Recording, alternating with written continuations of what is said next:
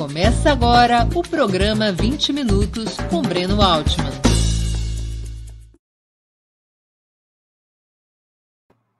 Bom dia. Hoje é 3 de dezembro de 2021. Terei a honra de entrevistar Isabela Teixeira, bióloga formada na UNB e doutora em planejamento estratégico pela UFRJ, foi ministra do Meio Ambiente durante o governo Dilma Rousseff.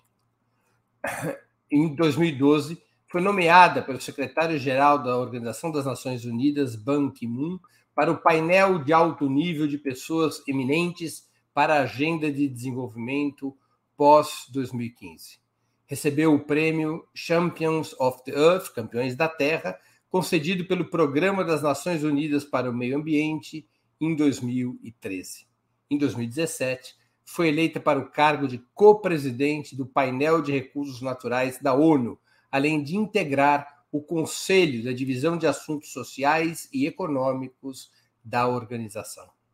Antes de começarmos a conversa, gostaria de pedir que façam uma assinatura solidária de Opera Mundi em nosso site ou se tornem membros pagantes de nosso canal no YouTube. A imprensa independente e Opera Mundi precisam da sua ajuda para se sustentar e se desenvolver. Também peço que curtam e compartilhem esse vídeo, além de ativarem o sininho do canal. São ações que ampliam nossa audiência, nosso engajamento e nossa receita publicitária. Como o programa de hoje foi previamente gravado, infelizmente não poderemos repassar as perguntas de nossos espectadores e espectadoras à entrevistada. Mesmo assim, vocês poderão fazer comentários, contribuindo com o Super Chat durante essa transmissão ou colaborar com o Super Sticker. Essas contribuições são muito importantes para o sustento e ampliação do Opera Mundi. De, grão em grão, a galinha enche o papo, Opera Mundi também, vocês sabem que saco vazio não para de pé. Outra forma de colaboração é através do Pix, nossa chave é apoie.operamundi.com.br. Vou repetir: apoie.operamundi.com.br. A nossa razão social é última instância editorial limitada. Bom dia, ministra Isabela. Muito obrigado por atender nosso convite. Para mim Bom é uma dia. grande honra recebê-la aqui. Muito obrigada pelo convite. Vamos lá. Ministra, como a senhora analisa a deterioração do papel internacional do Brasil no âmbito da agenda climática? O Brasil, inclusive representado pela senhora, foi um dos grandes protagonistas da conferência em Copenhague e alguns anos depois, agora em Glasgow, o Brasil foi praticamente, em termos de representação governamental, de protagonismo governamental, o Brasil foi uma nulidade. Como a senhora explica essa trajetória negativa? Bom, primeiro vamos lá. Eu fui, antes de tudo, eu fui ministra também do presidente Lula, tá? Então, e eu sou funcionária de carreira é, do Ministério do Meio Ambiente. Então, eu tive a oportunidade, ao longo da minha carreira como servidora pública, sem nenhuma relação político-partidária, de acompanhar toda essa evolução das políticas ambientais no Brasil, particularmente após a nova República, e a construção é, do, dessas políticas é, nacionalmente os seus impactos é, na chamada é, expressão de poder de soft power do Brasil no contexto internacional. Então, parte dessa trajetória de expressão de soft power do Brasil internacionalmente é, se dá ou se deu com base nas políticas socioambientais desenvolvidas pelo Brasil nos últimos 35 anos. Então, essa degradação política do Brasil que você fez referência, Breno, não é só em relação à agenda climática. Talvez essa seja mais visível, porque se tornou uma agenda hoje que faz parte dessa transformação do mundo, dessa nova geopolítica do mundo, da expressão de poder, porque é uma agenda estritamente ligada aos caminhos de desenvolvimento. Tá? Então, portanto, ela se liga, ela se vincula a esses desafios de desenvolvimento no mundo e a capacidade de você, do homem, se relacionar com a natureza de maneira mais sustentável. É, essa deterioração do Brasil, ela acontece por conta do atual governo brasileiro. Essa deteriorização da, da imagem do Brasil, e mais do que isso, da fragilização da gestão ambiental pública no Brasil, que me parece ser um projeto do atual governo. Né? O atual governo procedeu uma série de reformas de reorganização da gestão ambiental federal pública, no setor público, não é só na área do ambiente, ele fez isso em todas as áreas, e isso acabou é, fragilizando a capacidade dos órgãos ambientais de cumprir as suas competências. Isso é muito evidente é, é, na discussão do, da fiscalização ambiental, que envolve o Instituto Chico Mendes, que envolve o IBAMA.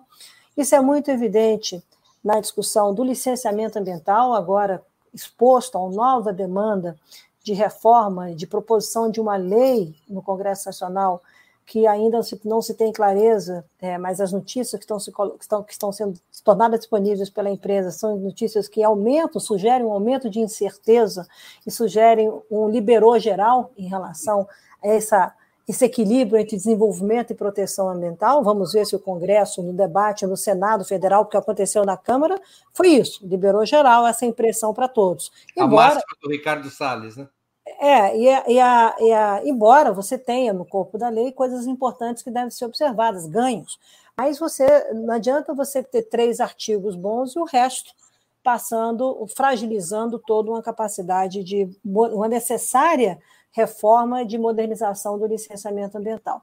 Isso também acontece na questão, da, por exemplo, da, da agenda da biodiversidade, das áreas protegidas, das unidades de conservação, as questões socioambientais associadas aos territórios indígenas, populações tradicionais e quilombolas, todos os desenhos que a área ambiental tinha construído nos últimos 30 anos, 35 anos, foram rompidos, foram fragilizados, foram redefinidos sem uma lógica de gestão ambiental, sem capacidade de entrega, gestão ambiental pública, federal, e mais do que isso, também fragilizando as alianças que a agenda ambiental sempre teve. A agenda ambiental no Brasil foi construída com três pilares. Primeiro, com a ciência. Então, é importante entender o papel da ciência nesse processo. As políticas ambientais são construídas em cima da ciência. E quando você fragiliza a relação meio ambiente-ciência, como faz parte do, da estratégia do protagonismo político deste governo em relação a essa agenda, você acaba fragilizando todos os desdobramentos de políticas, de programas, de planos, de ações dos órgãos ambientais. Isso também é muito evidenciado no segundo pilar, que é o pilar da participação da sociedade civil. A, a, a área ambiental, os conselhos, os grupos de trabalho, as comissões, ele, ela sempre se estruturou desde o Conselho Nacional de Meio Ambiente até a concepção do seu Sistema Nacional de Meio Ambiente, que é descentralizado nos três instâncias do poder público, ou seja, União, Estados e municípios, competências concorrentes pela, pela Constituição, sempre se estruturou com a participação da sociedade. Então, ciência de um lado, sociedade do outro. Foram, os espaços foram todos destruídos. Não há interlocução com a sociedade civil nesse país, não é só com as ONGs, não, tá? com a academia, Tá? Não há interlocução, não há inter... você tem interlocução com alguns grupos de empresários, você não tem grupo, você é de oposição, não se conversa, quer dizer, é uma coisa inacreditável. E o terceiro pilar, que sempre teve presente nas políticas ambientais, é a cooperação internacional, que também foi dilacerada.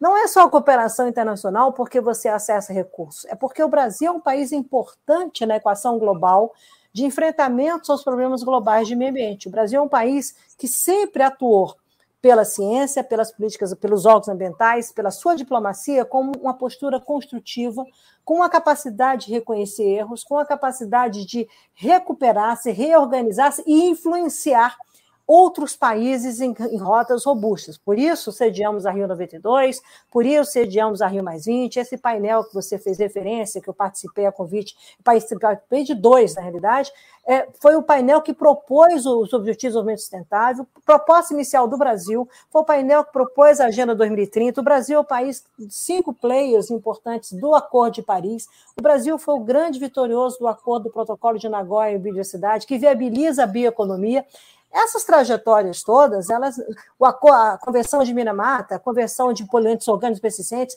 essas trajetórias, elas não são feitas individualmente, elas são feitas num processo, numa capacidade.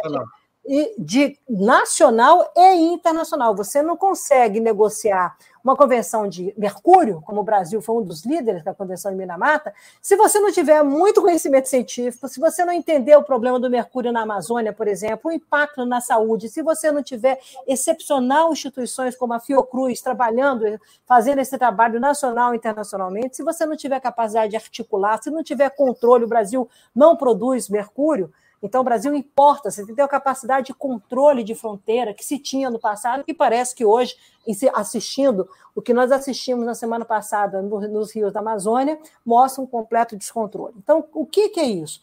Você, a degradação da imagem do Brasil, ela está associada a esse processo, para mim é um projeto deliberado de destruição. Segundo, está associado a uma incapacidade do governo de adotar modelos novos que possam responder. Se você quer fazer de outro jeito, você faz, você está legitimamente eleito.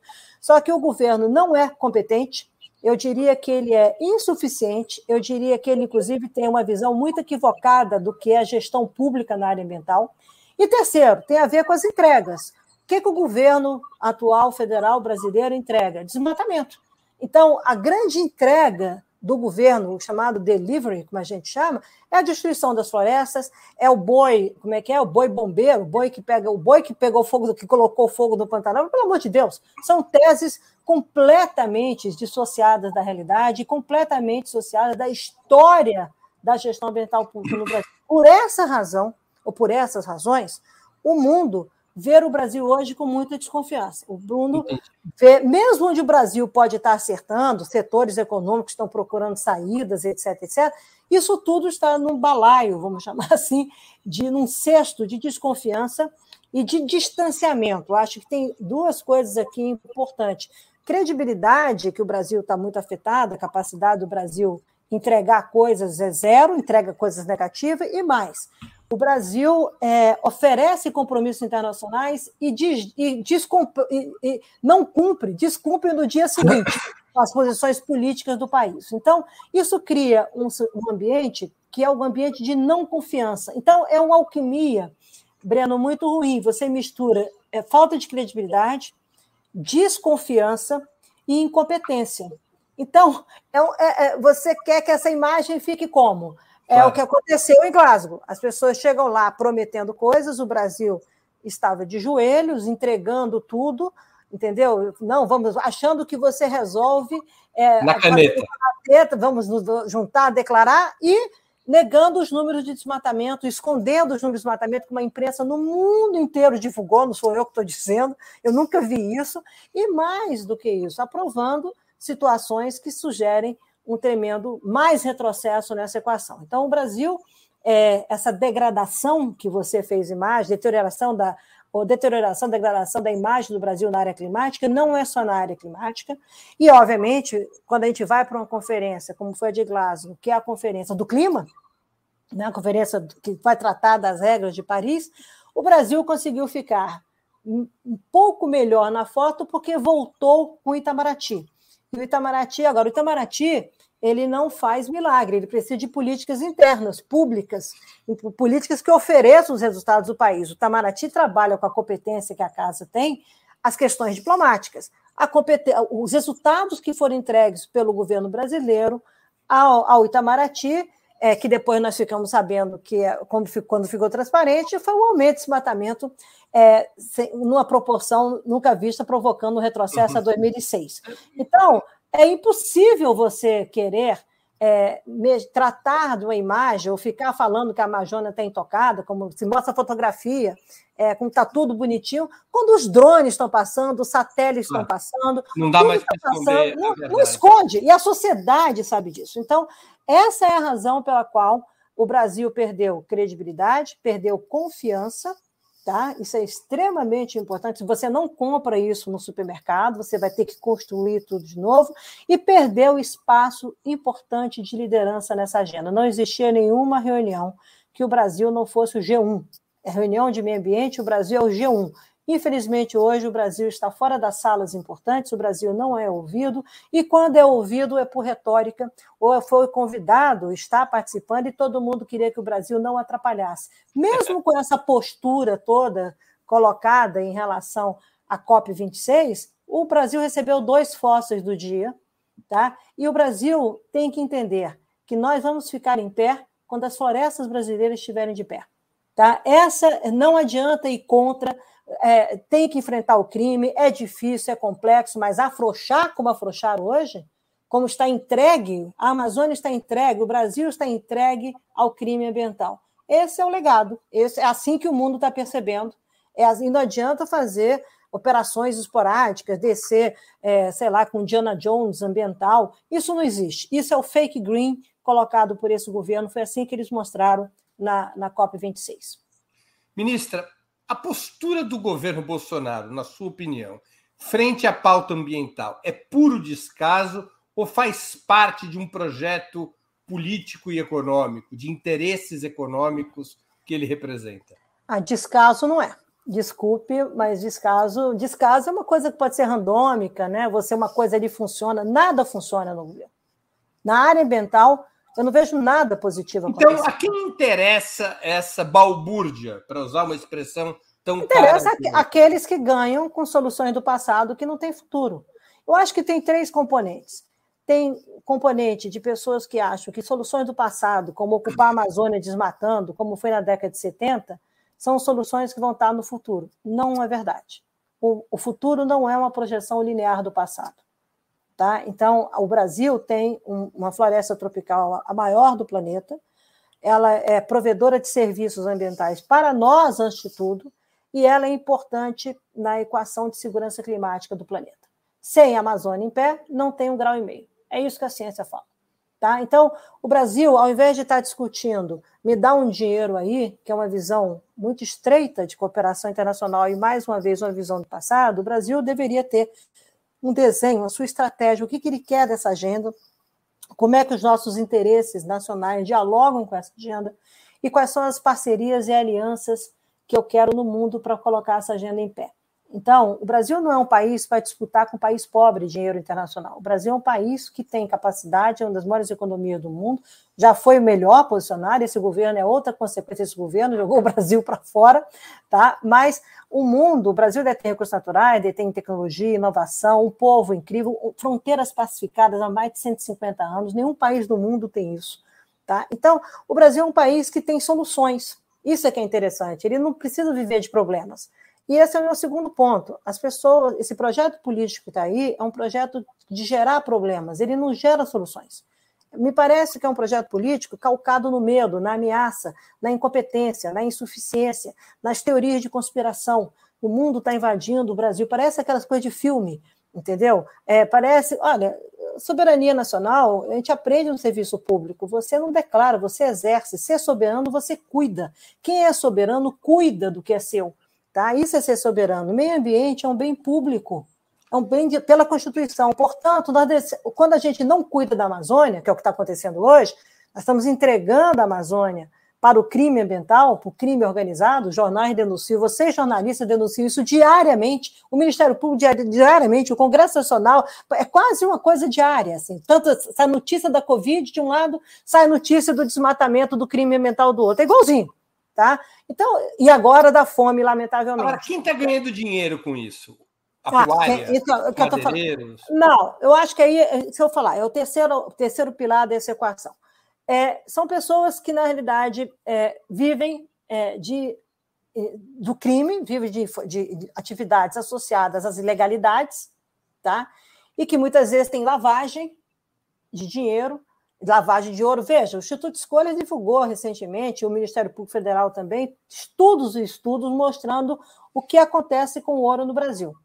Tá? Ah, estudos e estudos divulgados pelo IPAN na Amazônia, divulgado pelo Amazon na Amazônia, divulgado, olha, em instituições, Unicamp, US, o que acontece com a madeira no Brasil que, que as pessoas devem entender? Quando eu estou provocando desmatamento, além da ilegalidade, que é o crime ambiental, eu tenho trabalho escravo associado a isso, eu tenho sonegação fiscal associada a isso, eu tenho contrabando associado a isso, eu tenho tráfico de animais, que é uma coisa gravíssima no mundo todo e no Brasil também ligada a isso. Nada disso é barato, Breno.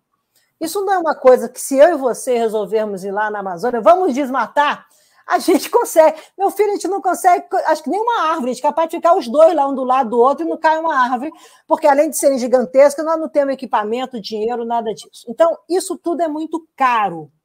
Quem financia isso? Segundo os próprios jornais, a imprensa, o crime organizado está por trás, combina com o que, é crime organizado? Tráfico de armas, tráfico de drogas, isso é crime organizado. Tráfico de animais, eu estava falando. Então, você tem uma combinação de interesses é, que você não consegue enxergar com transparência, porque é crime, não é uma atividade econômica formal.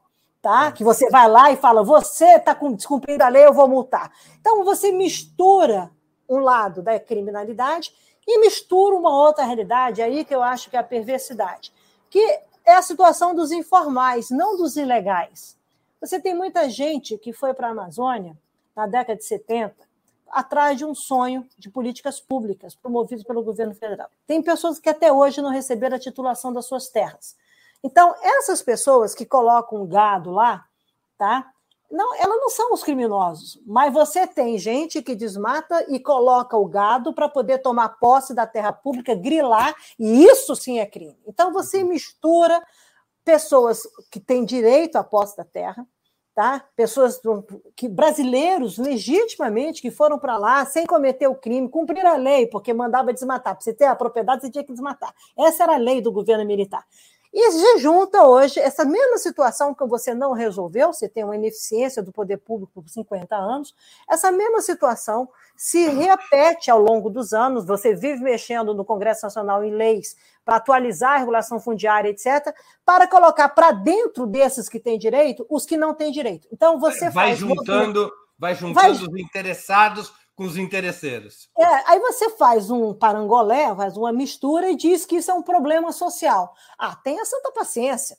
Então você desmonta o esquema de fiscalização que existia, você desmonta toda a inteligência de combate ao desmatamento, você vai para um outro modelo que não tem nenhum sentido, coloca os militares para operar o desmatamento, o controle, a fiscalização ambiental, eles não têm competência para isso, nem legal, nem técnica. Até é o general você... Mourão reconheceu que a gestão dele foi um fracasso.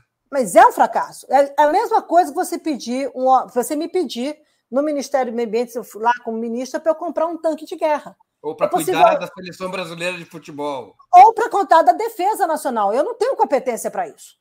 Possivelmente eu fosse comprar um tanque nem aquele que estava aqui na, em frente ao Palácio do Planalto, que jogaram aqui em Brasília. Talvez comprasse um tanque naquele. Fumaça, aquele, aquele negócio parece do Recruta Zero, né? Aquela coisa assim, sei lá o que, que era aquilo. Então, eu jamais eu jamais ter, teria competência na área ambiental, eu não sou Isabela, mas a área ambiental, de comprar um tanque, comprar armamento de guerra. Isso é competência militar, militar que sabe fazer isso. Militares sempre trabalharam conosco, vou fazer aqui uma ressalva. Os militares sempre trabalharam conosco na área ambiental, no apoio logística à fiscalização ambiental. Existia uma inteligência montada, tanto é que o IBAMA passou a ser parte do Sistema Brasileiro de Inteligência na minha gestão, tá? que tem as menores taxas de desmatamento com, to, com todas as dificuldades. E por quê? Dificuldade? Porque custa caro, requer tecnologia, requer qualificação. Você acha que você forma um, um, uma equipe na Polícia Rodoviária Federal em um mês para poder trabalhar em parceria com você? Você tem que formar gente, tem que entrar na inteligência desses órgãos, tem toda uma complexidade, usar a tecnologia do INPE, as imagens satélite, você entender como é que o crime organizado desenvolve, a sua, usa as imagens satélite que eles têm, que eles compram, para poder controlar, combater o IBAMA, etc, etc. Então, você pega isso e joga isso fora, faz um outro modelo, tudo bem, não vou discutir que não caiba fazer um novo modelo, tudo cabe na vida que é aperfeiçoar, mas os resultados do, desse modelo atual são, são trágicos, são, é uma deterioração completa de, é, da, da, chamada estratégia de combate ao desmatamento da Amazônia, e mais do que isso, né, com entregas de resultados muito negativos, sem controle. Acho que finalmente tem gente no governo dizendo que perdeu o controle do, do, do desmatamento, perdeu. O governo brasileiro, o governo federal, perdeu o controle do desmatamento com essa última taxa. Tá? Então, é, é bom observar isso, fazer uma reflexão, reconhecer os erros. Na política, faz muito bem reconhecer os erros. E reequacionar, tentar reduzir o desmatamento, tentar segurar o desmatamento. O Brasil precisa conter os retrocessos na área ambiental e precisa redesenhar sua gestão ambiental pública, olhando os desafios deste século. É, desmatamento tem que ficar para trás. Desmatamento é uma coisa do passado. É difícil? É difícil. Eu mesmo lidei com isso e sei que não é tão trivial. Mas ir a 13 mil, daqui a pouco é 15, como muitos já estão dizendo, dia 16 mil, quer dizer, você está voltando, e por quê? Porque parece que há um entendimento. E aí você vê na, nos jornais, vê na mídia, de que houve um liberou geral. O governo federal tem mudou a visão e as, a, divulgam. As, eu nunca vi você divulgar a operação de fiscalização previamente. Eu nunca vi você informar. Vamos chegar aí, entendeu? Olha, estamos parece aquela prepare coisa. De, prepare. É, prepare-se. Parece aquela coisa que você anuncia o circo que está chegando na cidade. Lembra do Brasil? É, é, é, é do Sim. Cacá Diegues, né? Isso, isso, chegava os circos, não sei o quê. Aquela piada Brasil. do agente secreto português que carregava um crachá, né? É, exatamente. Então, assim, eu, no, a fiscalização, ela o sistema de fiscalização ambiental, ele estava integrado a outros sistemas da nossa época, tá? Não era só ambiental. Então, nós trabalhamos com outras forças, com outras instituições, com, outra, com outro tipo de abordagem, eu não tenho, como eu disse, quer mudar? Muda. Mudou para um conselho, mudou com o envolvimento das Forças Armadas, da ABIN, que também estava com a gente, CECIPAN, todo mundo trabalhava com a gente. A presidente Dilma criou um grupo de gestão integrado, GGI, em 2011, tá? que trabalhava, o Ministério do Meio Ambiente presidia, junto com o Ministério da Justiça e o Ministério da Defesa, e todas as instituições ligadas, FUNAI, todo mundo trabalhava junto. Então, é óbvio que se esse modelo não era mais suficiente, cabe outros modelos, muito bem, promova outros modelos, mas com resultados positivos. E os resultados que estão sendo entregues são muito ruins, e com um detalhe: há uma certa, se eu posso usar essa expressão, uma certa arrogância política do governo em reconhecer seus erros. Quando não está dando certo, você mexe, entendeu? É, você mexe no time, você mexe no jogador, às vezes o teu craque né, é, virou perna de pau durante uma semana, duas semanas, três semanas, está deprimido, tem aquelas coisas todas. Então, não adianta achar que as instituições brasileiras, que são boas, a Amazônia, a importância das Forças Armadas na Amazônia, que essas instituições estão preparadas para fazer gol o tempo inteiro. Não estão. Tá? Então, é importante entender qual é a lógica, o que uma coisa é segurança, tá? lutar pra, contra as ameaças, segurança pública, etc., outra coisa é defesa. São duas coisas completamente diferentes, completamente diferentes, e que é importante que o governo, que talvez não vá fazer esse meia-culpa, mas o próximo governo faça uma revisão de uma tudo. correção de rota, né? É, e não é, e não é, só terminar, Breno, não é reeditando o passado, tá? Vou deixar bem claro. As coisas são vividas no seu tempo. Tá? Isso é extremamente importante. O Brasil tem um outro trauma. Que é, o Brasil tem dois traumas importantíssimos: o, o, o curto prazismo tudo a gente acha que resolve em dois anos, tudo que é processo, mais de dois anos não serve, tá? ou já está acabado. E a outra coisa, o Brasil tem uma mania de reeditar passado. É, é uma coisa assim, impressionante. É que nem quando quiseram fazer, né? O Itamar querendo fazer o, o Fusca de novo. Todo o mundo avançando em tecnologia e a gente, no meu tempo de Fusca. As mesmas coisas em relação ao desmatamento. Eu, assim, eu, obviamente, não vou ser ministro novo, mas uma coisa é o que eu vivi. O próximo ministro do meio ambiente do Brasil terá que viver os desafios e as formas de governança, instituições, obviamente com o desastre que vai receber de herança deste, deste governo, mas entendendo os desafios para frente. Não reedite medida provisória, se eu posso fazer esse conselho. Não façam isso, entendeu? Porque o mundo mudou, está mudando, e as demandas para lidar com isso, as tecnologias, os instrumentos, o engajamento do subnacional, de governadores, prefeitos, o engajamento da sociedade, o engajamento da mídia. COP26, ninguém falou isso aqui no Brasil, eu já falei duas vezes, vou falar a terceira. A qualidade da cobertura jornalística da mídia brasileira. A qualidade da, é um negócio impressionante. Os jornalistas estrangeiros, olha, eu dei entrevista para Deus todo mundo. Os jornalistas estrangeiros comentando comigo como é a qualidade da interlocução dos jornalistas que estavam lá cobrindo. Então, isso significa dizer que você terá que você vai trabalhar com a mídia. Não é para esconder número, nem para achar número, é para dizer como é que a mídia analisa. Ela está ela tá te sinalizando uma série de coisas. Ela não está lá só para colocar o ferrinho de dentista e falar que você está errado. Não! Ela está trabalhando democraticamente. As ONGs, to, todo mundo tem papel nessa reconstrução é, inclusive os militares, essa reconstrução da defesa da Amazônia e da proteção ambiental. Então, não repitam modelos do passado como se fossem soluções do futuro. Minha recomendação. Ministra, mudando um pouquinho de assunto, mas ficando no mesmo tema do dia. Qual é a sua opinião sobre a chamada economia verde, sobre o capitalismo verde? É possível estabelecer, depois de 200 anos, uma conciliação entre preservação ambiental e desenvolvimento capitalista? Olha, terá que ser possível, não é questão que é possível. O mundo está indo, tem algumas perguntas, assim, alguns números que são bem representativos. assim. Você vai ter um planeta com 9, 10 bilhões de pessoas, tá? com um processo intenso de degradação ambiental, intenso. Não há recursos naturais renováveis suficientes para atender a demanda de 10 bilhões de pessoas. Não é atender nos nossos padrões, não. Atender uma demanda básica tá, de 10 bilhões de pessoas no planeta, se nós não mudarmos a maneira de produzir, a maneira de consumir. Já começa daí. Como é que você reage a um número que você imagina a China, é, o que ela consumiu de cimento entre 2011 e 2013 é a mesma quantidade que os Estados Unidos consumiram durante o século XX todo. Tá? É, como é que você imagina que você vai dar conta de pesca, é, é da pesca artesanal ou comercial, com a depressão de recursos naturais, recursos biológicos que nós estamos tendo hoje nos oceanos e nos nossos rios por conta de poluição, contaminação química, mercúrio, etc, etc. Como é que você imagina que você vai planejar a agricultura, a segurança alimentar do mundo e do Brasil se vai faltar água, se você vai estar exposto a eventos extremos, se você cada vez mais tem uma incerteza sobre até a regularidade das estações é, é, que nós estamos acostumados a ter, porque a natureza está mexendo nesses seus ciclos. É óbvio que, nesse contexto, significa que você precisa mudar a maneira de se apropriar da natureza. Então, é muito mais, eu entendo, por uma necessidade. Não vai ter água para todo mundo, não vai ter solo para todo mundo, não vai ter, é, é, é, como é que fala, floresta para as pessoas terem qualidade de vida para todo mundo. Então, ou você se apropria disso de um outro jeito, ou vai todo mundo para o buraco, só que não vai de maneira homogênea, porque a natureza ela é muito perversa, ela não impacta você homogeneamente, ela impacta de maneira simétrica. Tá? Então, ela poderá acentuar em determinadas regiões mais injustiça, olha que loucura, e poderá, na realidade, corrigir a injustiça social de muitas regiões.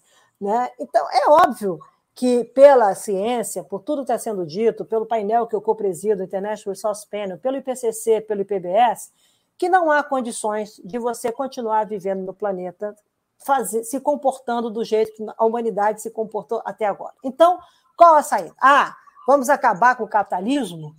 Eu já ouvi isso. É, vamos acabar com a democracia, porque na democracia isso não se equaciona, tem que ser um regime autocrático. Eu, eu ouço teses absolutamente enlouquecedoras, ao mesmo tempo interessantíssimas, porque as pessoas, no fundo, estão se inquietando. Isso é importante. Essa inquietação desse momento, talvez com um acirramento, uma aceleração vinda por causa da pandemia, todo mundo está entendendo que é uma crise global. Né? A crise global é aquilo que para o mundo, parou o mundo realmente parou o mundo. Um vírusinho, uma coisa que ninguém sabe o que, que é, não sei o que, supostamente de uma relação disruptiva com a natureza, parou o mundo. O que, que eu estou dizendo?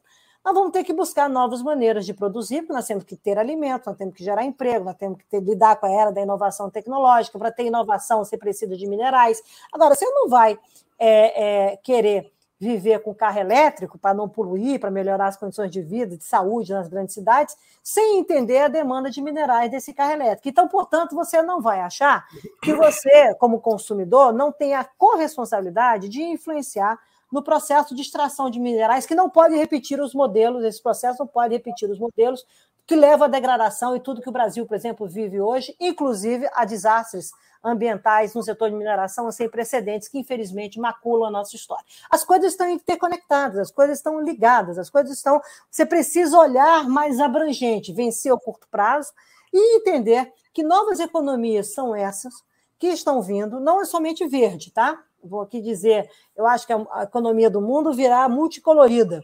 Isso é um termo que a gente está usando nas Nações Unidas. É um mundo que vem com a questão azul, com a economia azul, por causa dos oceanos, dos recursos hídricos, dos recursos da água, por conta do, do, dos, dos custos d'água e de água doce. Vem branca, por conta da democracia, da participação da sociedade. Púrpura, que é a chamada care economy, para as populações é, é, LGBTQI, para as minorias no mundo é importante. Ela, ela, ela tem que vem negra por conta do enfrentamento ao racismo, a, a, questão do racismo climático. Então, você tem várias interpretações, as pessoas estão mexendo. O que, que é isso? Tem uma disputa muito grande sobre novos valores, novos estilos de vida, nova maneira, ninguém precisa consumir tanto. É, nós vimos nessa chamada Black Friday, né? É, é, sexta-feira, pessoas no mundo inteiro comprando. Ao mesmo tempo, tinha o chamado é, Break Friday, tá? Então era super interessante. Você tem movimentos no mundo assim, para, entendeu? Nós não precisamos disso. E por outro lado, você tem também movimentos muito, muito assim, inovadores para as pessoas refletirem sobre os seus comportamentos e a sua mudança de estilo de vida. E isso vem com as novas gerações, tá, Breno? As novas gerações, a, a, a Greta, ela não é uma pirralha. A Greta, ela simboliza, de fato, tá? Uma, uma, mais do que indignação, eu acho que ela está, ela simboliza uma geração que daqui a 10 anos vai estar tomando decisão. Então, é uma década. Esse pessoal vai ter 28, 30 anos, 32 anos. Eles vão estar tomando a decisão que a minha geração tomou. Eu vou estar fazendo conferências, eles vão estar tomando decisão. E para essa geração que está aí, que se estrutura, a geração de 25 anos, 18, essas duas gerações estão colocar, os valores são outros, as responsabilidades são corresponsáveis, as escolhas são outras, passam pelas escolhas individuais, sim, passam sim, e passam por um, uma coisa muito interessante, um olhar de solidariedade tá, para o mundo, para sociedades que estão interconectadas, para a natureza, que a minha geração não tem. Tá? Então, é, é a gente não pode analisar essas economias que estão surgindo é, na perspectiva que a gente analisava na minha geração. Um, um, um mecanismo neoliberal, selvagem, não, não é isso. Tá? Isso vem com outros valores, isso vem com o impacto da inovação, da inteligência artificial, o impacto da economia digital e da inovação, isso é uma coisa. Essa, esse século será a era climática e a era digital e, e inovação. Você vai ter que juntar a cidadania que vai surgir disso. É muito interessante do ponto de vista de estilo de vida. Então, me parece que não é também uma coisa assim, vai salvar o planeta da noite para o dia. Não. Você tem que fazer, entender o que, que significa uma transição energética num país com um bilhão de pessoas, com um bilhão e 400 bilhões de pessoas, com 700 milhões de pobres, como a Índia.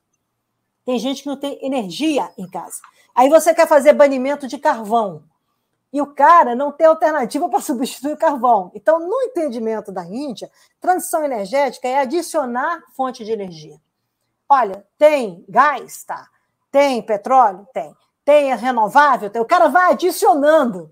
Então, isso é o que o primeiro-ministro da, da, da, Índia fala. Ele fala: eu preciso adicionar, porque eu tenho 700 milhões de pobres excluídos. Então, a gente tem que entender esse mundo para entender por onde que nós vamos, quais são as nossas escolhas. Agora, o que eu sempre reitero: o Brasil tem um país, é um país numa condição privilegiadíssima para fazer escolhas no curto prazo. Nós temos alternativas, nós temos 213 milhões de pessoas, chegaremos a, sei lá, 230 milhões de pessoas, com uma dimensão continental, com um, ainda temos uma janela demográfica importante. nós vamos começar a decrescer a população Exatamente. antes de chegar nos 250.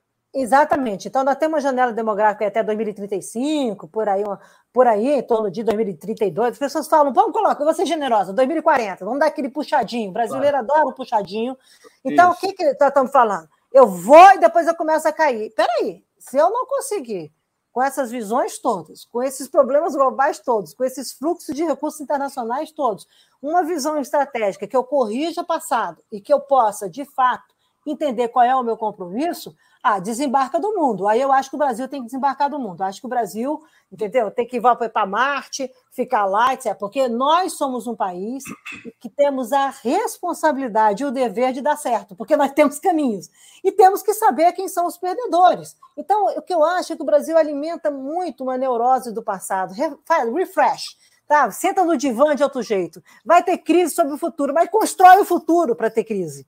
Entendeu? Não, não fica deixa, inventando mais coisa, deixa, não. Deixa eu fazer uma pergunta. Eu vou te contar, viu? Ô, paizinho difícil às vezes. Antes da gente retornar ao Brasil, deixa eu fazer uma pergunta.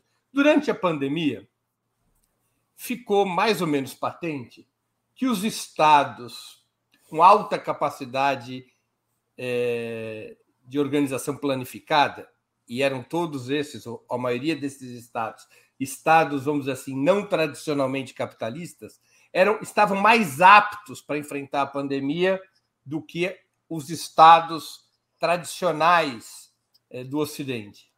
É, em termos ambientais, países como a China, que foi produto de uma revolução, que estabeleceu um Estado e uma economia parcialmente planificada, não está mais apta a enfrentar os desafios ambientais do que os Estados, vamos chamar assim, democrático-liberais clássicos? Eu não acredito. Eu, eu sou uma pessoa, eu sou uma democrata por default, então eu tenho muita dificuldade com regimes autocráticos, tá? Eu acho que a China é, seria um regime autocrático. Ela, é um, ela, não é um regime democrático, ela é uma autocracia, uhum. tá? E, embora ela tenha mecanismos, espaços de interlocução, etc, etc. Mas é um regime controlado pelo um partido, né? E centralizado, ok?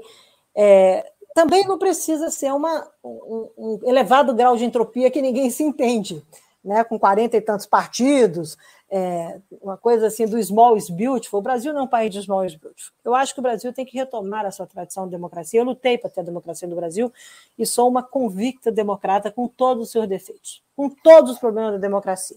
Agora, esses problemas eles também estão acirrados àquelas questões que nós, as políticas que nós erramos, o que falhamos os retrocessos de educação, o retrocesso na agenda social, parará, parará, parará, que o Brasil experimenta e a sociedade não fica indignada. Eu fico muito impressionada. Aumenta a violência, é como se não fosse no seu jardim, não é no seu canteiro. É, temos uma parte da sociedade brasileira que entende isso, uma minoria, e o resto que sofre com isso, que é a maioria. A maioria sofre as consequências dessa omissão. Então, na realidade, nós temos que, aquilo que eu falo, nós temos que reconhecer nossos problemas passados, reconhecer mesmo. O Brasil é um país racista? Na minha opinião, é. Na minha opinião, o Brasil é um país racista. Entendeu? Então, para de dourar a pílula fingindo que isso não existe. Entendeu? Para, para e, e, entenda, mesmo que você não seja racista, que a sua família não seja racista, se posicione em relação ao racismo e entenda naquilo que cerca você como é que aquilo influencia a sua vida, como é que aquilo, na realidade, diminui ou não as condições de viver de vários brasileiros. Então, eu acho que o Brasil tem uma miopia sobre o Brasil, sabe, Breno? Eu acho que a gente não conhece. O Brasil tem uma contradição que eu acho fascinante. É um país continental que se conecta pelo seu povo. Ele é o povo brasileiro une o Brasil. Tá? O povo, na minha opinião, une. Não é à toa que a gente fala uma língua só, a gente sofre com futebol, tem, tem umas coisas assim, tá todo mundo indignado se vai ter carnaval, não vai ter carnaval. É, você explicar isso para um estrangeiro, eu falei, você, eu explico para alguns amigos, você não tem genoma brasileiro, então você não vai entender isso. Tá? Então, o Brasil ele é ligado pelo Brasil, pelo Brasil, pelo povo brasileiro, ele é conectado, e isso é fascinante. Por outro lado, o Brasil é um país que insiste e não ter continuidade em coisas que estão dando certo. Você abandona muito fácil. Transformar, a, por exemplo, a questão da erradicação da pobreza, tá? os movimentos que começaram com Dona Ruth Cardoso, com Comunidade Solidária, foram no governo Lula, foram no governo Dilma, andaram timidamente até no governo Temer, evoluiu muito, etc. Mas a estrutura estava ali. De repente, você tira é, como foi agora, o anúncio sobre o esvaziamento, o fim do Bolsa Família, a quantidade de famílias desprovidas da noite para o dia, porque o auxílio que entrou no lugar não atende a quem estava no Bolsa Família, mas as pessoas que estavam no auxílio emergencial. Então você tem, você simplesmente passou uma régua, vai sobrar gente para tudo que é lado e você não enxerga isso. Isso eu fico, eu, eu fico muito impressionada com essa, como é que o Brasil permite que haja desmontes, como houve com a história dos mais médicos. Lembra? Assim que começou uhum. o governo, implodiram o mais médicos, porque era uma coisa de Cuba, não sei a o quê, prometendo. Pandemia. Você lembra? Olha só, e prometendo que ia entregar médicos, não sei o quê, papapá. Não foi assim? Fizeram uma coisa, vê se algum daqueles médicos estão na Amazônia onde a pandemia estourou. Não estão, não, claro que não estão. As pessoas desassistidas. Então, veja o que está acontecendo com a saúde indígena. Isso foi um colapso do sistema? Não, isso foi uma coisa deliberadamente pensada por questões ideológicas, tá? Onde eu sempre disse, ideologia, como diria o Cazuza, eu quero uma para viver, mas eu não discurso isso em políticas de Estado. Estado não tem religião e tem que seguir com políticas públicas para atender o benefício da sociedade. Obviamente, o que o Brasil está experimentando hoje, é, dentro desse espaço democrático, é uma perda de governança. Tá? Então, uma coisa é você lidar com a democracia, com a representatividade, com os direitos e deveres. É outra coisa que o Brasil não sabe falar. O Brasil sabe falar de direitos, não sabe falar de deveres. É uma democracia às vezes morena, entendeu? Assim, o cara fala, tem um dever também, você tem um, tem um dever de relacionar, de ser solidário, de não jogar fora o teu lixo, aquela coisa toda, porque onde o teu compromisso termina, começa o seu, né? Onde começa o meu, o meu direito, onde começa o meu, termina o seu. Não, o Brasil fala de direitos, não fala de deveres. Então, nesse caminho, acho que nós, é mais uma vez o papel da governança pública, do sistema federativo do país. O governo federal implodiu o sistema federativo. Ele implodiu o sistema federativo. Veja o que está acontecendo com o Enem. Veja o que está acontecendo com o setor de educação no país. Veja o que está acontecendo, o que aconteceu com a pandemia, com o SUS, que graças a Deus tem o SUS, né? Porque no governo estava querendo privatizar o SUS. Era isso que eles queriam fazer. Mas tinha o SUS, mesmo capenga, a capacidade de resposta que teve contra os interesses do próprio governo, que foi pressionado pela sociedade e pelo conjunto dos subnacionais, dos atores subnacionais, que entraram completamente desconectados, porque assim, como é uma federação, você está acostumado, é lógico que você vai ter o governo central organizando como é que, como é que isso vai acontecer, cada um no seu, no seu ritmo, cada um na sua competência, no seu quadrado. Não, o cara chutou o pau da barraca, como a gente diz no, no Rio de Janeiro, entendeu? Voou, ficou todo mundo ali, a população exposta, os empresários vieram, olha que interessante, os empresários, a filantropia, a ciência, todo mundo correu, tipo assim, está afundando o barco, vamos segurar, vamos segurar as coisas, vamos conduzir as coisas, e foram, assim, parecia aquela coisa de 550 quilômetros, 250 quilômetros, passo a passo, contendo sem uma visão nacional, sem uma, a ponto que as informações e os dados para a sociedade brasileira, para serem consolidados, foram foi, porque até hoje pelo consórcio de imprensa. Os veículos de informação da imprensa se reuniram para assegurar que os brasileiros pudessem saber o que estava acontecendo. Então, isso para mim é algo sem precedentes. Isso não é uma questão de democracia. Isso é um desmonte da governança pública. Então, eu acho que você refazer a gestão, refazer o sistema de governança, entender a interlocução com, com a sociedade. E, mais do que isso, também dá limites, que eu quero fazer o seguinte: não é só discutir direitos, é discutir deveres, é entender a corresponsabilidade de cada um, é discutir entrega. O que, que você entrega? Eu só vou entregar daqui a 10 anos, eu tenho que continuar com isso até 10 anos. Não, o cara faz um compromisso, o prefeito vai embora, dois anos depois, tudo que o cara entregou caiu, aí o outro que chega faz completamente diferente, aí quando esse volta, que é reeleito, ele é processado porque ele entregou e caiu. É uma loucura. Eu falo assim, gente, para para, eu acho que até tem uma coisa boa disso que está acontecendo no Brasil. A gente está tendo uma consciência do Estado, sabe? E essa consciência vai ter que nos fazer, como brasileiros. É a, é a consciência por, por, por, ausência. Exatamente, vai nos fazer a, a, a, nos engajarmos, nós não podemos nos omitir, num debate no futuro governo, como é que a gente quer essa casa rearrumada. Agora, eu sou, por default, uma democrata e acho que com todas as dificuldades, eu prefiro trilhar esse caminho, essas soluções de poluição, etc., etc., de uma maneira mais justa, de degradamento, enfrentamento climático, entendendo como é que essa equação acontece com todos os brasileiros. Hoje, o Brasil não sabe como que os brasileiros estão impactados, expostos tá, à vulnerabilidade climática. O Brasil é um governo negacionista climático, é um governo é, é, é, que vive explorando o fatalismo climático, é um governo que só se prende a soluções de mercado no curtíssimo prazo para atender a poucos. Estou falando de mercado de carbono, sem dizer nada de estratégia, sem dizer absolutamente nada como é que as coisas vão andar. E mais do que isso, um governo que, me parece, não tem nenhum compromisso com a agenda ambiental, nem a que ele herdou, nem a que deverá definir o futuro. Tá? Então, um governo fake. Green. Ministro, deixa eu fazer uma, uma pergunta, mudando novamente para o foco internacional. Qual é o balanço que a senhora faz da COP26 e dos acordos que foram alcançados nessa conferência? Bom, vamos lá. A COP ela cumpriu o seu papel. Primeira questão, tá? Ela tinha, na realidade, dois papéis políticos: concluir o livro de regras de Paris, ou seja, a operacionalização do Acordo de Paris, ela concluiu, tá?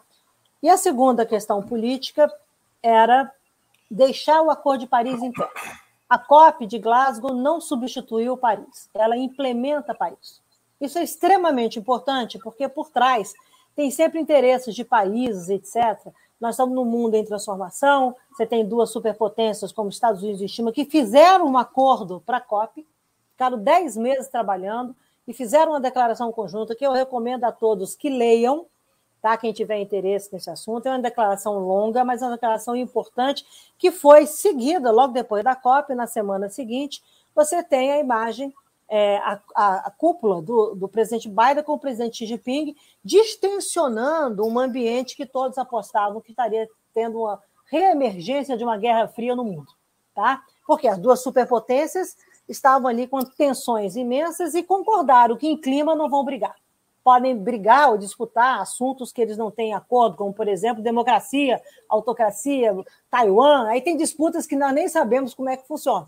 Mas áreas difíceis de acordo, como comércio internacional, que a gente sabe, mas em clima fizeram acordo e esse acordo propiciou que você avançasse nas negociações da COP26. Ou seja, eles claramente, inclusive foi anunciado no momento chave da COP, as pessoas não conhecem isso, que é o momento em que o chair, que antecedeu o presidente da COP depositar o primeiro draft, to tornar disponível o primeiro rascunho do que seria uma visão de declaração da conferência. Então, isso também possibilitou politicamente que você tirasse das salas de negociações os boatos. Né? Ah, os Estados Unidos vão ser contra a China e os Estados Unidos estão brigando, então não vai ter acordo, esse tipo de coisa que acontece em qualquer ambiente político de negociação.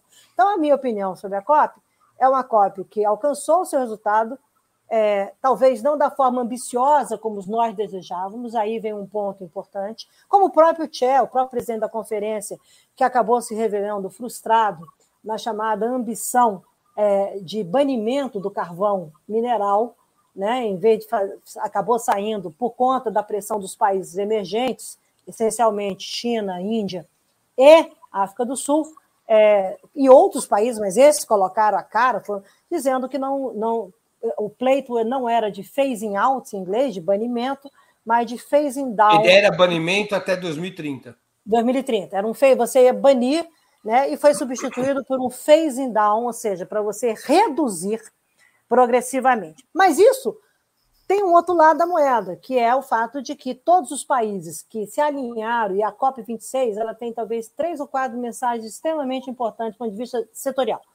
Uma COP cuja as ruas foram ouvidas parcialmente, não totalmente, nas suas declarações. Então, quando você tem as declarações na primeira semana, tá, Bruno? Declaração de florestas, de, declaração que traz direitos às populações indígenas e populações tradicionais, como os quilombolas, a declaração de, de, de, de phasing out de, de redução de metano, a declaração de mobilidade elétrica, a declaração de alianças pelas tecnologias disruptivas, o Brasil não foi signatário disso, a declaração de carvão, essas declarações todas, elas foram construídas pela sociedade, pelos países que acabaram, alguns países lideraram isso, os Estados Unidos, por exemplo, um dos países que engajou profundamente e tem um plano de banimento de metano, tá, por exemplo, e é, o setor privado. O que, que é isso? Você está juntando o que a gente chama no jargão internacional os stakeholders e no Acordo de Paris chamados non-state actors, aqueles que não são os países,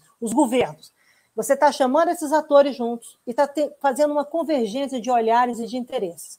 Pela primeira vez, essas declarações foram assinadas e tiveram rebatimento na segunda semana de negociação. Por isso que as pessoas se frustraram com o carvão.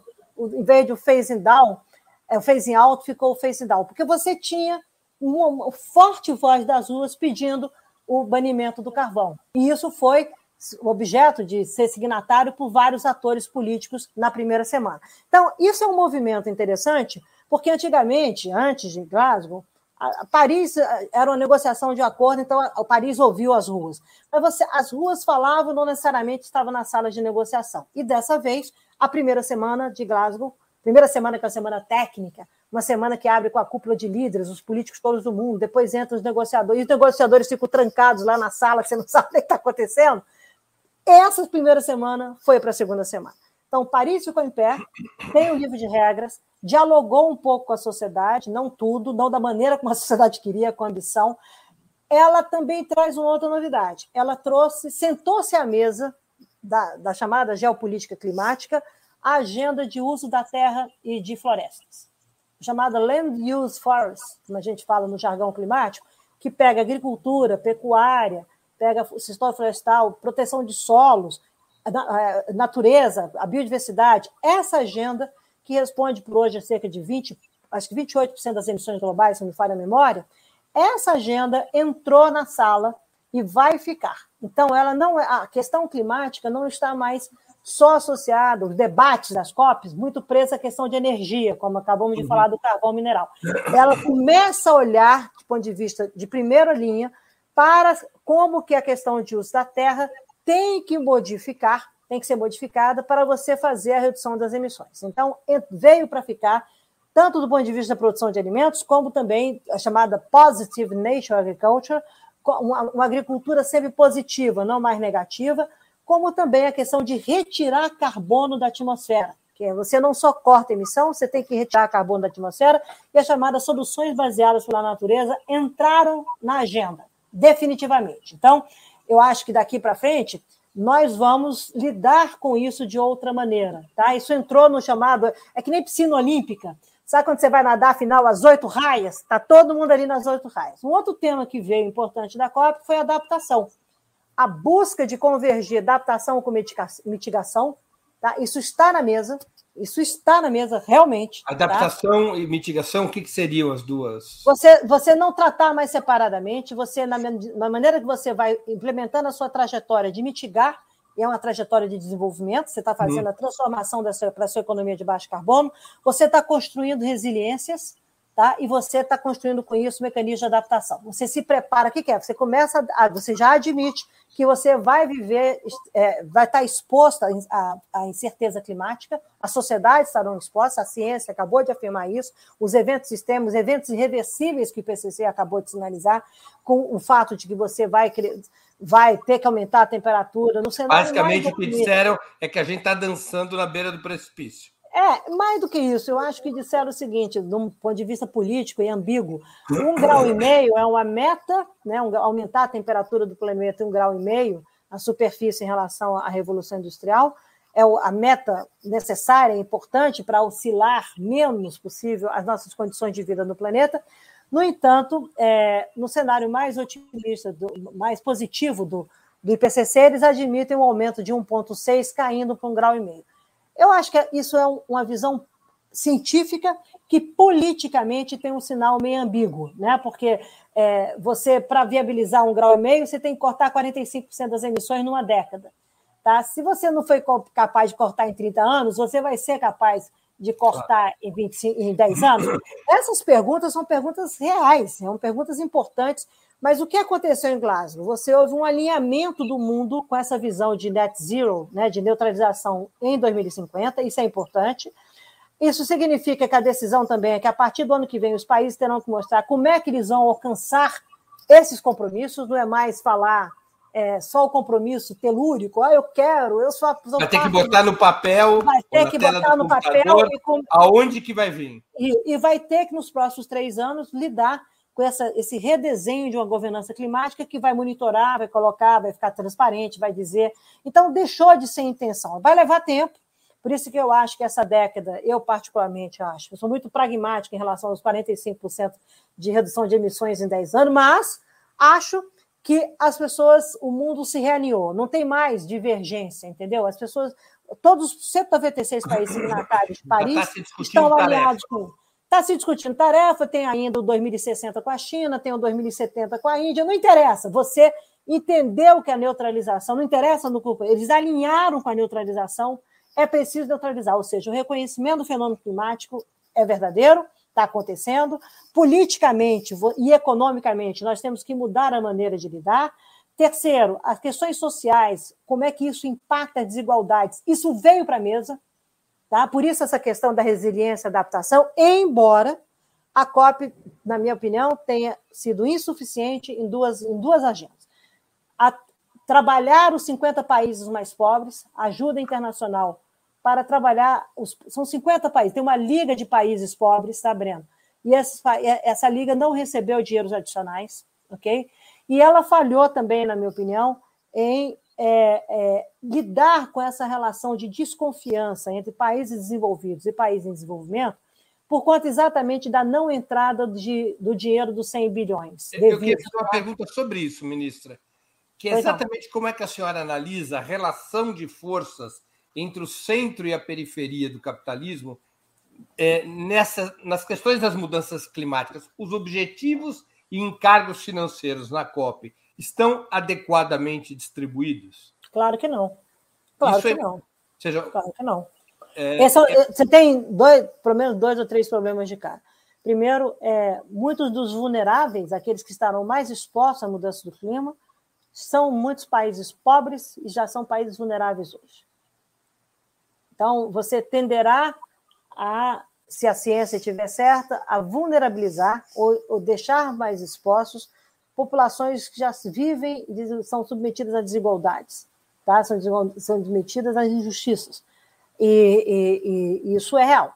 Tá? Isso, pela ciência, isso é, pode ser, não, pela ciência analisa que você vai ter muito país que é, vai sofrer consequências climáticas. Esses países teriam que receber mais recursos para fazer. Esses países deveriam, esses países deveriam estar recebendo ajuda internacional em uma magnitude para quê? Para mudar a sua trajetória de desenvolvimento, sair de carvão, sair dessas coisas que poluem, etc, etc, para energias e para mecanismos de segurança alimentar, etc, etc, usando a ajuda internacional e construindo processos de resiliência, infraestruturas, cidades serão inundadas, etc, etc. Então, se tem déficit de habitação em muitos países pobres, você já tem que construir essas, essas habitações, você vai lidar com isso, com esse olhar de resiliência climática. Tá? Os países não foram beneficiados com isso. São nações ah. concentradamente na África e na América Latina. África, América Latina, alguns países na Ásia, vulneráveis. Tá? Os países do norte são mais, segundo os estudos, muitos estão muito mais protegidos. A Rússia, por exemplo, torce que aconteça, porque vai digelar a Sibéria, ela vai virar a maior potência agrícola do mundo, é uma parte do mundo. Enfim, você tem, você tem milhões de coisas, mas o que é interessante, é, o que é interessante, é, é, eu acho que você tem que entender como é que as desigualdades estão colocadas hoje e como é que esses países vulneráveis, é, por conta de questões sociais, por desigualdades, enfim, vão ficar mais ou menos expostos. Segunda questão, os países que, a gente chama no grupo loss and damage, aqueles que estão submetidos ao dano e à perda. As pequenas ilhas que o mar vai subir e Tuvalu, por exemplo, a imagem do primeiro-ministro fazendo a conferência dentro d'água, aquilo vai desaparecer. São, são países que são arquipélagos, né? E com várias ilhas, portanto, e a, a subida do nível do mar com o degelo tá? É, do Ártico, isso vai fazer com que esses países sejam engolidos pelo mar. Tá? E os cenários, esse, esse pessoal tem que ser compensado, eles vão ter que ser recebidos por outros países e vão ter que ser compensados. E esses dinheiros também não apareceram ainda na magnitude, na, na demanda. E uma terceira coisa é a demanda por adaptação em si. É uma coisa é você, a visão que você tem trabalhar junto, mas eu preciso de dinheiro para adaptação. Essa COP equacionou dinheiro para adaptação, começou a, equacionar dinheiro para adaptação associada a um fundo que derivaria do mercado de carbono, de carbono, de carbono, perdão, tá? 5% do mercado é, de carbono que o artigo 6 regula, tá? Poderia ser destinado a um fundo para você criar, financiar a mecanismo de adaptação. Esse fundo no... que daria uns 100 bilhões por ano. Não, não, não, não.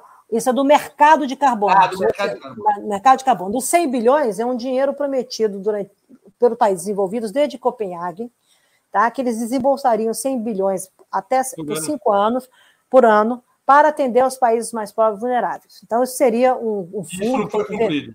Isso não foi cumprido desde Copenhague, em 2009. E isso foi recepcionado depois numa resolução do próprio Acordo de Paris. Então, é uma obrigação.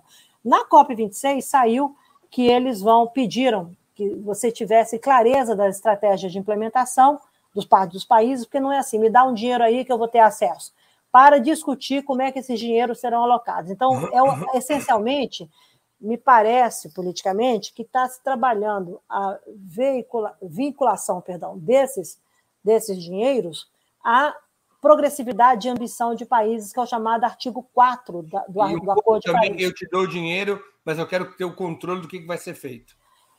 Às vezes sim, às vezes não, mas tem, assim, um país feito o Brasil não é eu quero ter o controle. Um, um país feito o Brasil é oportunidade de business, entendeu? Você pode ter um seed money, você, tipo assim, eu coloco 100 milhões de dólares e, na realidade, tenho de investimento privado 2 bi, entendeu? Isso é negócio, isso não é... São soluções que você tem a ver, por exemplo, com, a, com uma soja, vamos para uma agricultura, uma commodity, uma, uma cadeia de suprimento, uma cadeia de valor de commodities, por exemplo, de soja, de minério de ferro, etc., totalmente transparente, totalmente de baixo carbono, etc. Está na lógica de mercado.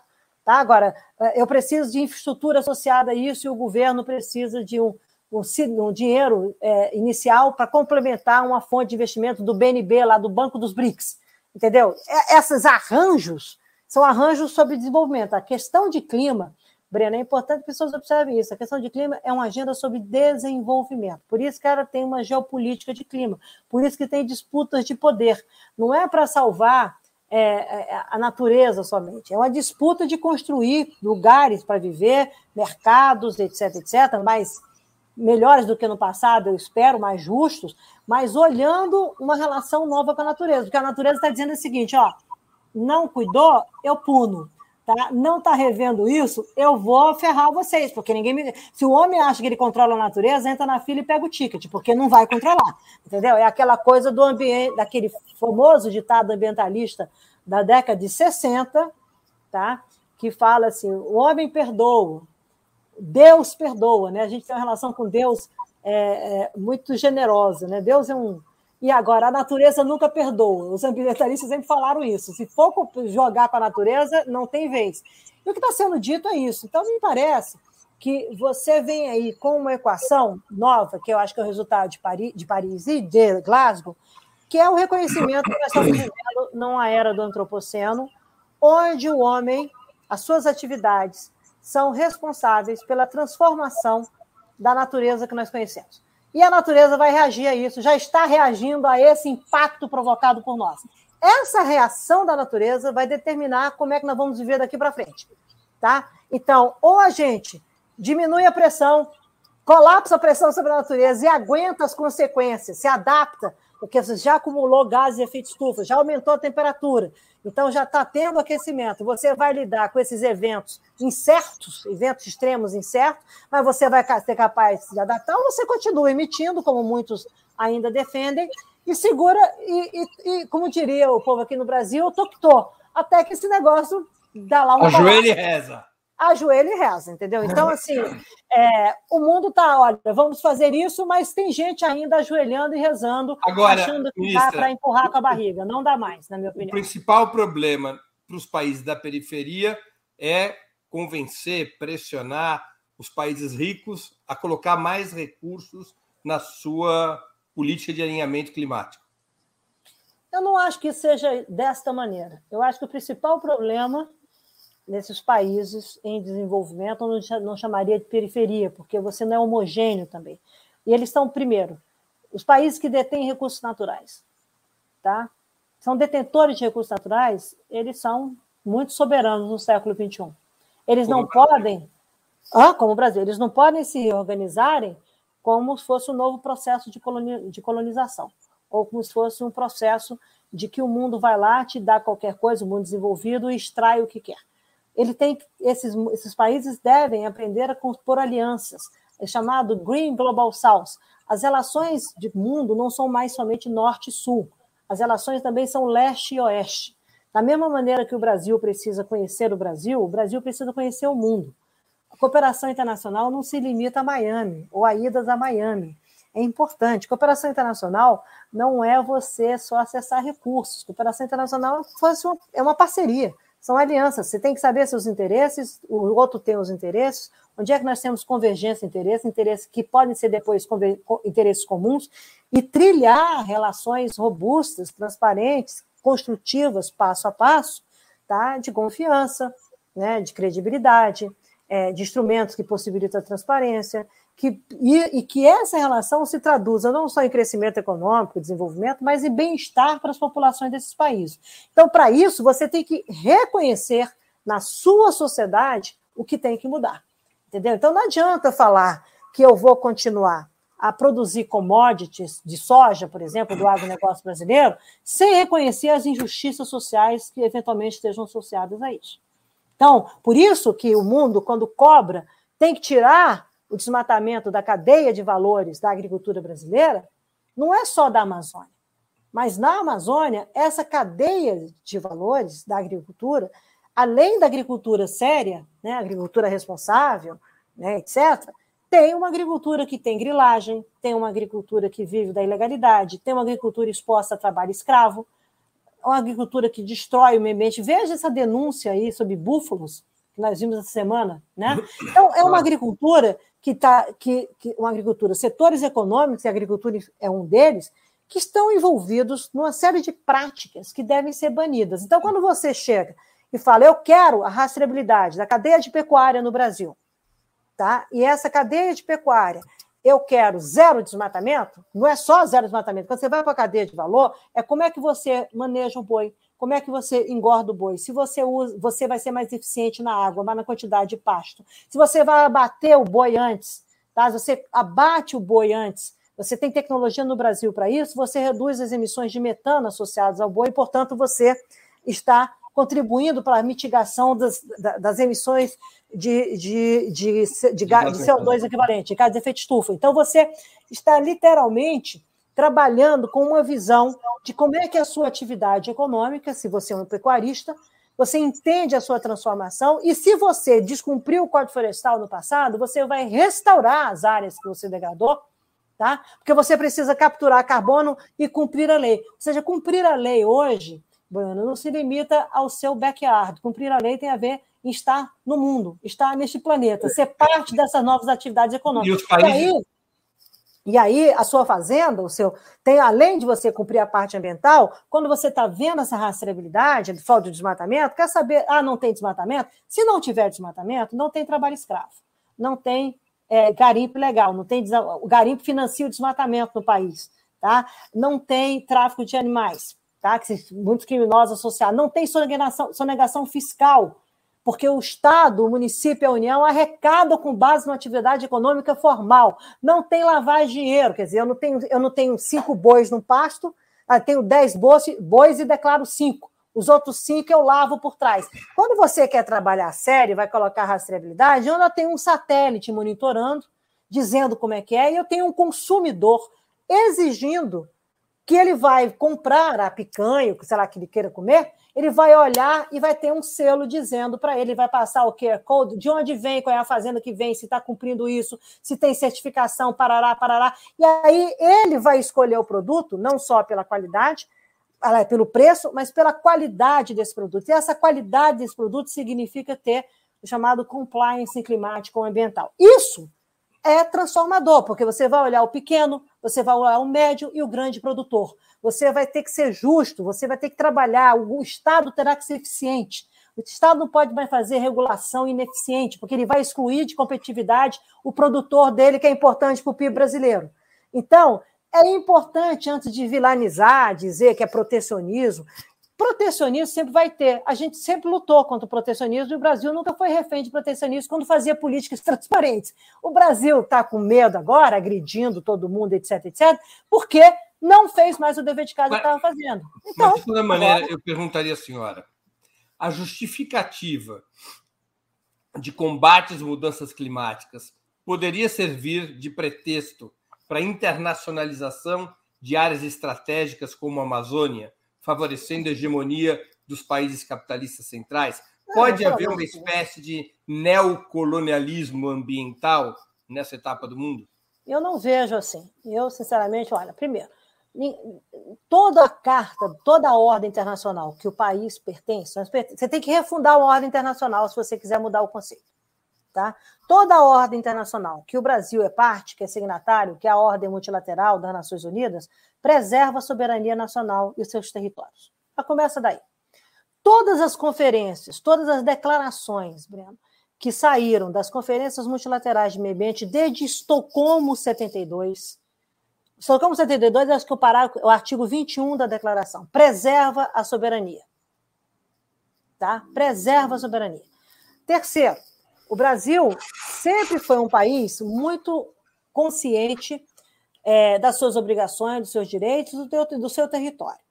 Agora, o que que o Brasil hoje é um país não solidário com essa emergência climática, porque o Brasil está entregando desmatamento e isso, o crescimento do desmatamento não é um ano seguido, não, são vários anos seguidos. E não é uma coisa de sair de 5 mil para 6 mil, depois cair para 5,500, depois ir a 6. Não, é sair de 6 mil e para 10, 11, 13. 9, 10, 11, 13. Então, sugere uma falta de controle. Estão todos muito preocupados. Agora, se a gente estiver fazendo o nosso dever de casa, que não é para o mundo, antes de tudo para a sociedade brasileira, porque se faltar água, se, se eu destruir a Amazônia, vai faltar água para o agronegócio brasileiro, vai faltar água para o brasileiro em São Paulo, vai faltar água para várias cidades no país, não só em São Paulo, porque você vai mexer exatamente nesse papel, nesses serviços ambientais da floresta, que, que dentre eles, é uma bomba de água que regula tá, várias das funções ecossistêmicas que estão colocadas no Brasil. Então, afetará a natureza no Brasil. Já começa daí. Então, o principal interessado que a Amazônia esteja em pé é o brasileiro, não é um estrangeiro, é o brasileiro. Se o Brasil contém o desmatamento, e se espera que o Brasil deixe isso para trás, o Brasil tem uma outra equação importante a viabilizar, que é o desenvolvimento sustentável, adequado da Amazônia. Por quê? Primeiro, porque a Amazônia é nossa, é brasileira, e segundo, porque tem 27 milhões de brasileiros que lá vivem. E eu preciso equacionar soluções de vida para essas pessoas, que se o modelo que está lá fosse bom, eu não teria a menor contribuição para o PIB brasileiro, eu não teria os menores índices de desenvolvimento humano do Brasil na Amazônia. Então, tem algo errado. Nós estamos jogando o chamado perde-perde, em vez de estar jogando ganha-ganha. E isso é o interesse do país. Isso não é interesse da Europa, da China, é interesse do país. Então, se o Brasil equacionar isso, tá? Ele vai lidar com essas tensões internacionais de barreiras não tarifárias, de discussão na Organização Mundial do Comércio, que sempre tiveram. Veja o que aconteceu com o etanol brasileiro. Tá? O Brasil foi lá, fez um zonamento agroecológico mostrando que não vinha desmatamento, acabou. A China está comprando, os Estados Unidos estão comprando, etc, etc. Agora, a vida é dura, tá? Lá fora é cheio de bad guys. Tá? Não é só aqui dentro que tem bad guys, não. Tem gente perversa, gente competidora, etc, etc, que vai usar todos, até porque muitos países são ineficientes, vão usar todos os argumentos para ir contra um país que é competitivo e eficiente. Só que esse país, para continuar a ser competitivo e eficiente, precisa parar de matar, ele precisa restaurar. Então a pergunta não é o Brasil tem 60% do território de preservado de, de vegetação nativa. Não a agricultura brasileira não se construiu com o objetivo de preservar 60%. Você me desculpe, tem mais de 100 milhões de hectares de área degradada no Brasil. Se tivesse feito a inteligência de uso da terra, nós, ter, nós teríamos a agricultura competitiva, campeã, responsável por 10, um bilhão de, de segurança alimentar de um, até um bilhão de pessoas no mundo, e não teríamos provocado a degradação que nós provocamos. Então, não foi pensado assim. Ah, mas eu tenho mecanismos que eu tenho que pensar assim. Claro, o mundo mudou, a lógica do mundo é outra, a relação com a natureza é outra, então tá bom. Eu vou pensar o seguinte: em 2050, eu estarei é, com vantagens competitivas numa época de baixo carbono, a agricultura brasileira surfando e entregando o que em termos de conservação? tem 60% do território, vai ser responsável por quê? Por mais 15% do território restaurado? Você vai. E o crime ambiental que você está contendo parou a degradação dos territórios indígenas, das unidades de conservação, etc. Porque o Brasil, é, é o que eu falei, é perde, perde tudo que é lado. Né? Ele abriu uma, porta toda de uma hidrelétrica e vazou tudo. Tá? Tudo, que, tudo ali está indo embora como se você falasse, isso não é mais problema. Não. Então, a pergunta que se faz é a seguinte: a agricultura brasileira chega em 2050 com um bilhão de pessoas associadas à sua segurança alimentar. Viva! Tá? Que bom, tem tecnologia, todas as tecnologias que nós precisamos para a agricultura de baixo carbono, o Brasil tem, todas. Todas as tecnologias para o Brasil trilhar em, em chamada energias renováveis, uma, uma, matriz energética mais ambiciosa que ele já tem é, em questão de renováveis, ele já tem. Ele não precisa etanol de segunda geração, a parte de biomassa de segunda geração. O Brasil tem tudo aqui, não precisa conversar com ninguém. Se ele quiser, ele faz. Então, a pergunta que vai para é o seguinte: o que, que o Brasil quer dessa agenda? Cara, tu tem solução, tu tem terra, tu tem desperdício, tu tem povo trabalhador, você precisa gerar emprego, você tem mercado internacional, você vai atrás de teoria de conspiração ou você arregaça as mangas, corrige, põe o negócio em pé e vai, e vai correr atrás do chamado abraço? Lembrando que, mais uma vez, não se vive mais de passado. Todo mundo acha que está na década de 70, naquela seleção de 90 milhões em ação, lembra? 90 milhões em ações, salve a seleção, aquele negócio todo. Eu tinha 9 anos de idade. Tá? Nunca esqueci a musiquinha. Só que de 70 para hoje, tem um 7 a 1 no meio. É bom não esquecer. É Ministro, você acha que as nossas reservas de água doce podem virar um objetivo geopolítico, como tem sido o petróleo nos últimos 100 anos? A disputa de recursos naturais será cada vez mais acirrada e a questão de água é um dos temas mais estratégicos é, do mundo contemporâneo, desse realinhamento com a contemporaneidade.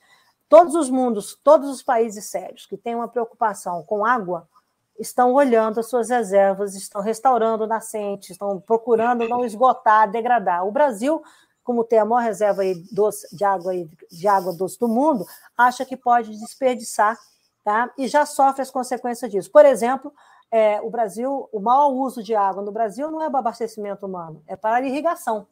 Então, se fosse minimamente consciente, o Brasil teria estratégias muito mais eficientes hoje de uso de água na irrigação. Quando você exporta uma tonelada de soja, você está exportando água, tá? Então, não vai ser, não vai ser quando você quer eficiência ou rastreabilidade, chamado cadeia de valores, você tá, vai estar usando não só desmatamento, tá bem? Você vai estar olhando toda a eficiência de recursos naturais. Mais uma vez, é uma agenda vencedora para o Brasil se ele quiser ter essa agenda como gente grande. Como eu gosto de dizer, floresta em pé no Brasil, tá? Vegetação nativa preservada no Brasil significa o Brasil de pé, não de joelhos no mundo, tá? Agora, precisa trabalhar sério, afastar essas teorias de conspiração e outras. Essas coisas, vá, neocolonialismo, capitalismo, se o mundo tem isso, e tem, não estou dizendo que não tem, agora isso não é uma coisa de estratégia, vamos invadir o Brasil, né? você saberá, com a sua eficiência, como sempre soubemos até hoje, a neutralizar e deixar isso de lado. Eu acho que parte do que o Brasil está sofrendo hoje, parte não, eu posso dizer, acho não, eu tenho firme convicção. Tá? O Brasil está exposto, que está exposto hoje, graças às políticas equivocadas, tá? ineficientes, desastrosas praticadas pelo atual governo brasileiro e mais a postura política deste governo em relação ao mundo, as políticas ambientais, que eu quero dizer, né? É uma política, é, o comportamento em relação ao mundo, que é um comportamento político que acabou gerando uma imagem para o Brasil muito ruim, que é uma imagem de um, uma sociedade intolerante, de uma sociedade polarizada, de uma sociedade arrogante, tá? Coisa que nós nunca fomos. Então, hoje o mundo não tem muita paciência mais com o Brasil, tá? Agora, não quer dizer é, com o Brasil, com o governo, né? O mundo olha a sociedade e uma sociedade predatória, né? predatória. O mundo olha ainda a sociedade brasileira com uma capacidade de se regenerar, de se recuperar, claro. porque esses ativos estão lá na índole desse povo. Agora, é, em relação ao governo, todos os insumos que eu recebo, olha, eu conheço, viajo e lido com o mundo todo, tá? É, eu ouço duas frases muito frequentes. Quando é que o Brasil vai estar de volta? Ou seja, o mundo é importante que o Brasil esteja nessa equação para o mundo, porque o Brasil soluciona problemas, isso é incrível, né? Ninguém aguenta. Quem gosta de viver de problema normalmente é juiz, delegado e psiquiatra. Né? A grande o resto da população gosta, o psicanalista, gosta de ver de solução. Então, o mundo está tensionado, estressado. Você vê que o Brasil, com a sua ciência, é capaz de produzir, em parceria internacional, vacinas. Né? O mundo, olha aí, a crise da pandemia, Fiocruz, o pessoal do Butantan, todo, olha a capacidade que esse país tem tá? de, é, numa solução de crise como a pandemia da Covid-19, entrar no olho do furacão tá? e ser parte do alinhamento da solução. As pessoas tira, tira fora as equações político-partidárias, olha as instituições, olha a capacidade de um país em desenvolvimento. Quando eu falo isso para os meus amigos no exterior, eles ficam impressionados, porque os países deles não têm essa capacidade, são países desenvolvidos, não, não é só Estados Unidos, entendeu? Você conversa com um país desenvolvido, pessoal, o quê? As pessoas não sabem. Tá? O que, que é você ter um sistema de saúde que você sai numa canoa com aqueles agentes comunitários no meio da Amazônia, o cara rema oito dias, navega seis dias e vacina as populações no meio do, do, rio, daquela floresta, todo mundo recebendo vacinação. Eu vejo uma imagem dessa, eu mando essas imagens. O mesmo em termos energéticos, né? Exatamente. A Alemanha, a Alemanha, que é um país hiperdesenvolvido, tem que transpirar para se livrar do carvão, e o Brasil tem energia hidrelétrica, podendo transitar para eólica e solar, sem nenhum problema. Ele, ele, ele, pode fazer um segundo andar, como a gente chama de renovável, eh, renova, segundo andar das renováveis, explorar mais biomassa, e aí fica um ministro lançando um programa de carvão sustentável. Isso é um deboche com o Brasil. Claro. Entendeu? Isso, é, isso é um deboche. Isso, eu estou usando a expressão difícil. Isso é, é, é, claro que eu entendo a situação de Santa Catarina. Isso é inercial, ninguém tirou do planejamento. Claro, Agora, é chamar é regional, isso, local. É, é local. Agora, chamar isso de um programa de carvão sustentável, entendeu? Isso é deboche com o país. Então, é, são essas coisas que internacionalmente apequenam o Brasil. A pequeno Brasil de hoje é um Brasil menor do que o Brasil é tradicionalmente, entendeu? Então, o mundo espera esse Brasil maior, com capacidade criativa, um país do bem, um país que defende seus interesses, que tem uma excepcional diplomacia, que tem instituições científicas, ambientais, instituições públicas, culturais importantíssimas para o mundo. E nós estamos, é, academia, universidades, temos problema, mas caramba, quando eu vejo uma Fiocruz, quando eu vejo o Instituto Butantan, que ia ser privatizado, né? Antigamente ia ser privatizado, mas no meio, do, no, no, meio da, da, no meio do furacão, explode um negócio, todo mundo, o mundo para. Quais são as instituições que se juntam, entendeu? Quais as melhores instituições do mundo para produzir, ajudar a produzir vacina? Claro. Duas instituições brasileiras. É para a gente ter orgulho, sim, entendeu? Mas não é esse orgulho bitolado, entendeu? Que leva é um orgulho de saber da nossa responsabilidade de como é que nós temos que construir mais, do que foi construído, do que tem que ser construído mais e não destruído. O que está colocado aí é um apequenamento do Brasil, um esvaziamento. Detalhe, substituído pela ignorância. Né? O Brasil hoje é um país que tem, tem gente no Brasil que tem orgulho de ser ignorante. Eu nunca vi isso. É uma coisa que eu, eu ponho a mão na cabeça. Como disse, falo, o Brasil não é para amadores. Eu acho que nem para amadores. Nem para amadores. O Brasil saiu da, o Brasil saiu da rota, cara. Ele tem que voltar. Ele foi abduzido. O Brasil foi abduzido. E ele tem que voltar, realinhar com a contemporaneidade, trabalhar muito os próximos anos. E, cara, essa gente bronzeada tem muito para oferecer para esse mundo. Muito de bem para oferecer para esse mundo. Ministro, uma última pergunta antes da gente ir para os finalmente dessa entrevista extremamente informativa. Eu estou aprendendo aqui como se estivesse numa sala de aula. é... é uma pergunta combo, na verdade. Os governos petistas erraram ao construir as usinas hidrelétricas na Amazônia, especialmente Belo Monte? A outra parte da pergunta combo. Os movimentos ambientalistas, especialmente amazônicos, mas também o movimento por atingidos de barragem, movimentos indígenas, demandam de um novo governo de esquerda o compromisso de que não voltarão a ser construídas usinas hidrelétricas na Amazônia. Qual é a opinião da senhora sobre esses dois aspectos? Bom, vamos lá. Eu não sei dizer se é raro.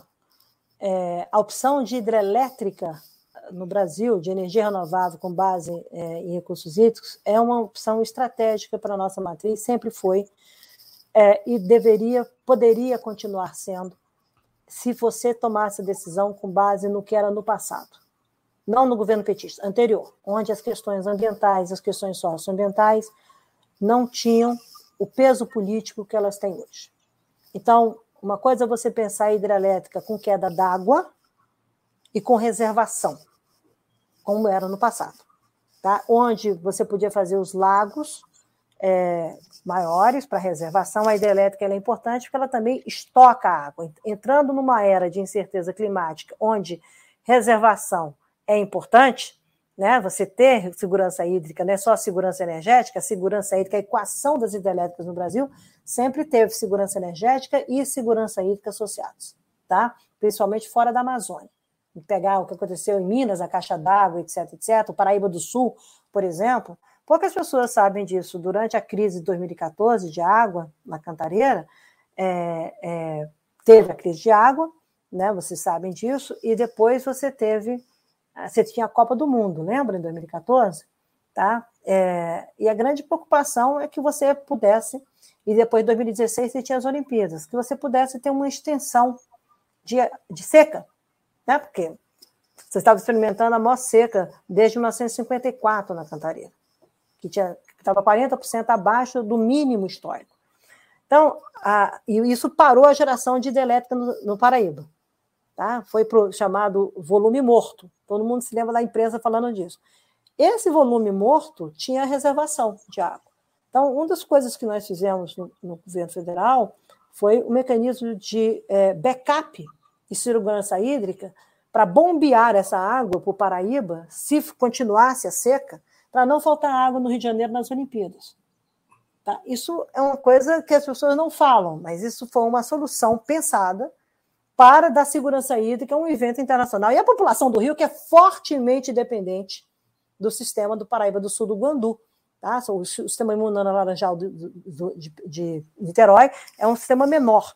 Então, é diferente do, de São Paulo, que nós tivemos, o governo federal financiou, por causa da crise de 2014, um backup, e hoje vocês têm uma, quem está em São Paulo tem uma situação muito mais confortável. Então, voltando às hidrelétricas, eu acho que a pergunta é: os governos erraram? É, os critérios que eles usaram para desenhar as chamadas é, é, como é que é? é hidrelétricas de fio d'água, que foi essa a solução dada, tá? essas hidrelétricas acabam, que é também o caso de Belo Monte, tá? acabam não tendo reservação necessária para lidar, por exemplo, com a incerteza hídrica que está colocada hoje pelas questões climáticas. Então, as coisas estão interconectadas e para você ter reservação, você teria que voltar, no caso de Belo Monte, aos desenhos originais, ou próximos originais, de 25 anos ou 30 anos atrás, que era ainda Caracaraô, e que não davam as terras indígenas. Eu não estava no governo nessa época, tá, Breno? Não fui eu que. Eu, eu, essa decisão de ter Belo Monte foi uma decisão do Conselho Nacional de Política Energética com uma resolução que o, governo assumiu que não teria mais barramento, só teria Belo Monte. Tá? A famosa resolução do Conselho Nacional de Política Energética. Eu não estava Seria ali, a última tava... usina com barramento. Única. Não, seria a única na, no Xingu, a única naquela bacia. Esse foi o compromisso assumido e assim fizeram. Tá? Só que é uma usina a fio d'água, com uma capacidade instalada enorme, que agora está refém, quer dizer, ela gera máximo no, no período de cheia, e ela não tem reservação para ter uma geração permanente alta. Então, ela, ela gera baixa e gera alta. Encheu, está cheio, está cheio, gera todo vapor. É, não está cheio, está em seca, e com a, vulnerabilidade que está sendo colocada hoje pela, pelas questões climáticas, você não está gerando, segundo eu li, não acompanho o Belo Monte, é, você não está gerando é, a energia no, naquilo máximo, né? Então, e por quê? porque um dos de... foi fazer a fio d'água e não atingir as invadir as terras indígenas, tá? invadir a, a área de inundação, a área do remanso, né? Chegar nas terras indígenas. Isso foi um critério técnico do setor elétrico que à época foi defendido por muitos, tá? Os especialistas todos. Então, Uh, perguntar se é um erro, em que perspectiva? Do ponto de vista energético, muitos dizem que sim, porque não gera máximo pela, pelas pessoas, muitas pessoas especialistas do setor energético, eles defendem, defendiam e continuam defendendo que Belo Monte tivesse reservação, tá? Porque a segurança hídrica e energética do país é de, são de interesse nacional e cumpre a Constituição. Pelo lado dos socioambientalistas, não. E da biodiversidade, não pode ter reservação, porque nós temos casos desastrosos da Amazônia, como Balbina, por exemplo, que tem uma área enorme de inundação, de reservação, que hoje é um lago, né, que as populações tradicionais vivem da pesca, etc., lá, etc., com um, um fator de inundação, geração, que é destruidor, que é a geração mínima tá, para o, o que foi destruído, um erro, claro, do meu entendimento, de concepção do que foi feito ainda no governo militar. Então, se você olhar a turma socioambiental, é um erro. Se você olhar a turma, uma parte da turma socioambiental, ou, uma grande maioria, por causa dos indígenas, por causa dos impactos, não pode ter, não deveria ter Belo Monte, porque Belo Monte já era, na sua origem, Caracaraô, e Caracaraô todo mundo já era contra, porque não dava acesso indígenas, e para os, os, os especialistas do setor elétrico, é, isso também, é um, também pode ser visto como um erro, porque foi feita sem o aproveitamento máximo do potencial hidrelétrico que estava lá, e isso é interesse nacional também. Então, é, eu não posso dizer que é um erro ou é um acerto, pode dizer que a decisão foi tomada, pelo que eu conheci, que eu tive acesso, com base num pacto que foi feito de só ter um barramento, com a concordância dos órgãos ambientais, é, da FUNAI, dos órgãos ambientais, não dos órgãos ambientais, depois vão no licenciamento, mas da FUNAI e de outras instituições que se manifestaram a favor, é importante dizer isso. Eu não estava lá para dizer como é que se manifestaram a favor, mas enfim. E depois, quando eu cheguei, é, não fui eu que licenciei Belo Monte. A licença de Belo Monte sai na gestão do ministro Carlos Mink, tá? não é na minha gestão, e eu tive que dar depois a licença de instalação na minha gestão, porque você não tem como voltar atrás numa licença ah.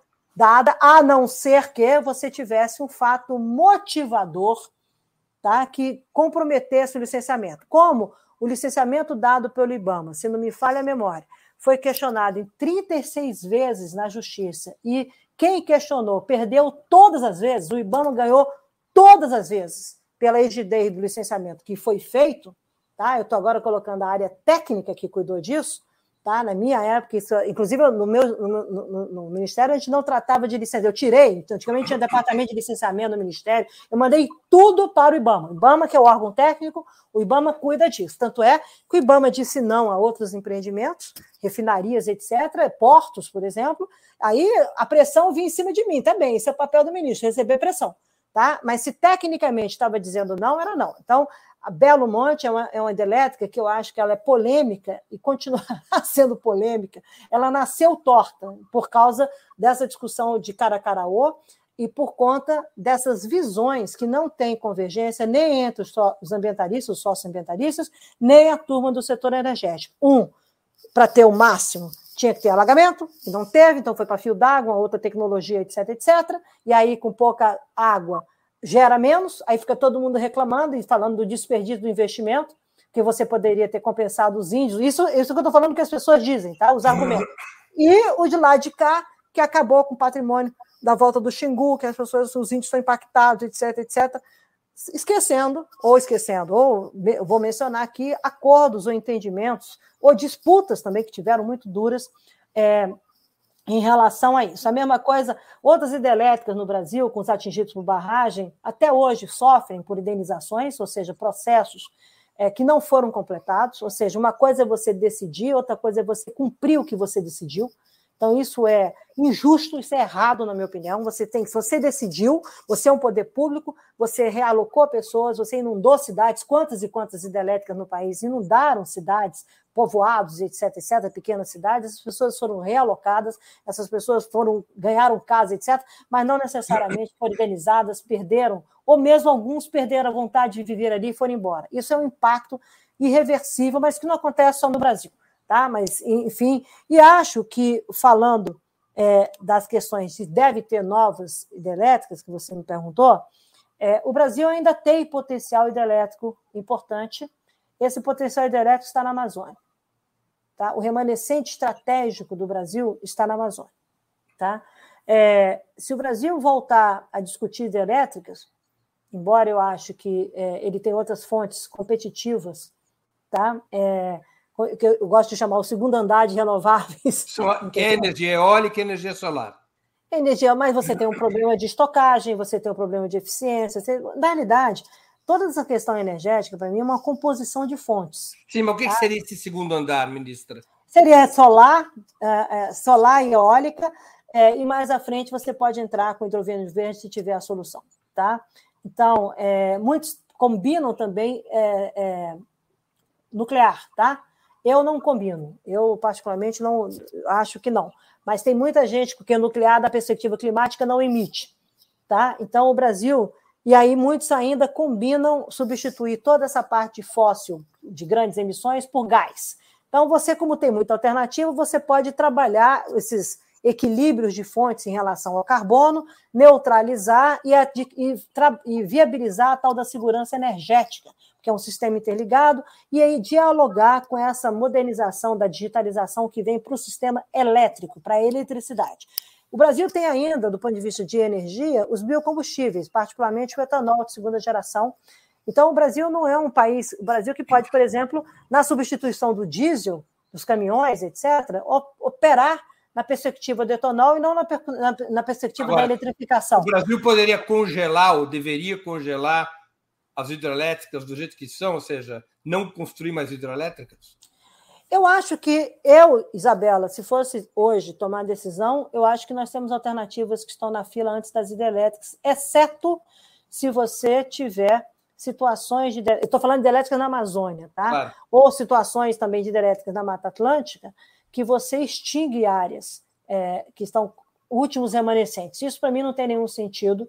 Eu acho que se você tem alternativa para gerar energia, Por que, que você vai destruir a natureza? Por que, que você vai, na realidade, por exemplo, no caso do Paraná, você tem alguns outros remanescentes de potenciais hidráulicos que você põe em xeque tá, áreas estratégicas de conservação.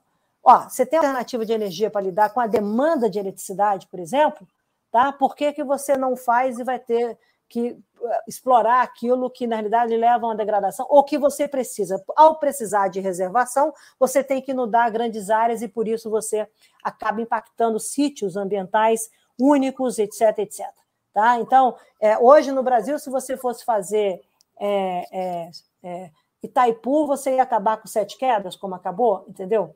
Eu me lembro meu pai me levando de carro com meu irmão para a gente ver antes de sumir é uma imagem que eu tenho muito viva na, na minha, na, na, minha, na minha consciência, é, sabendo que aquilo ali ia sumir. Eu me lembro da, uma tristeza, né? Para os brasileiros de hoje nem sabem que aquilo aconteceu. E a hidrelétrica enchendo e tomando e acabando. Né? Essa que é a grande verdade. Então, no fundo, é, de novo, são escolhas. Eu acho é, que o Brasil tem alternativas de é, gerar energia sem ter que optar por grandes hidrelétricas. E se for optar por grandes hidrelétricas, ele terá que trabalhar com reservação, na minha opinião. Não dá para gerar. Eu não sou especialista mais nisso, já deixei essa, já no estudo mais antigamente eu me dedicava muito às hidrelétricas, mas assim, é, eu acho que ele terá que sempre prestar atenção que ele vai inundar áreas em grandes extensões por conta da questão climática, por conta da questão da segurança hídrica. E isso, é, e não é só a segurança energética, isso se justifica ou isso se justifica em casos específicos? Também não é, Breno, assim, acabar, não gera mais, tá? Como você colocou. Não, tem alternativas, pode ter caminhos em que a, a, a geração de emprego, mas que não seja associada a migrações de 30, 40, 50 mil pessoas que destroem, depois ficam vazios de mão de obra no mundo, naquela região. Tem que entender, ou são aproveitamentos médios que podem ter sentido, tá? E, é, e, você faz uma composição entre uma hidrelétrica de médio porte e mais é, solar, e, e, você faz um, um condomínio de, de, fontes renováveis e trabalha com isso.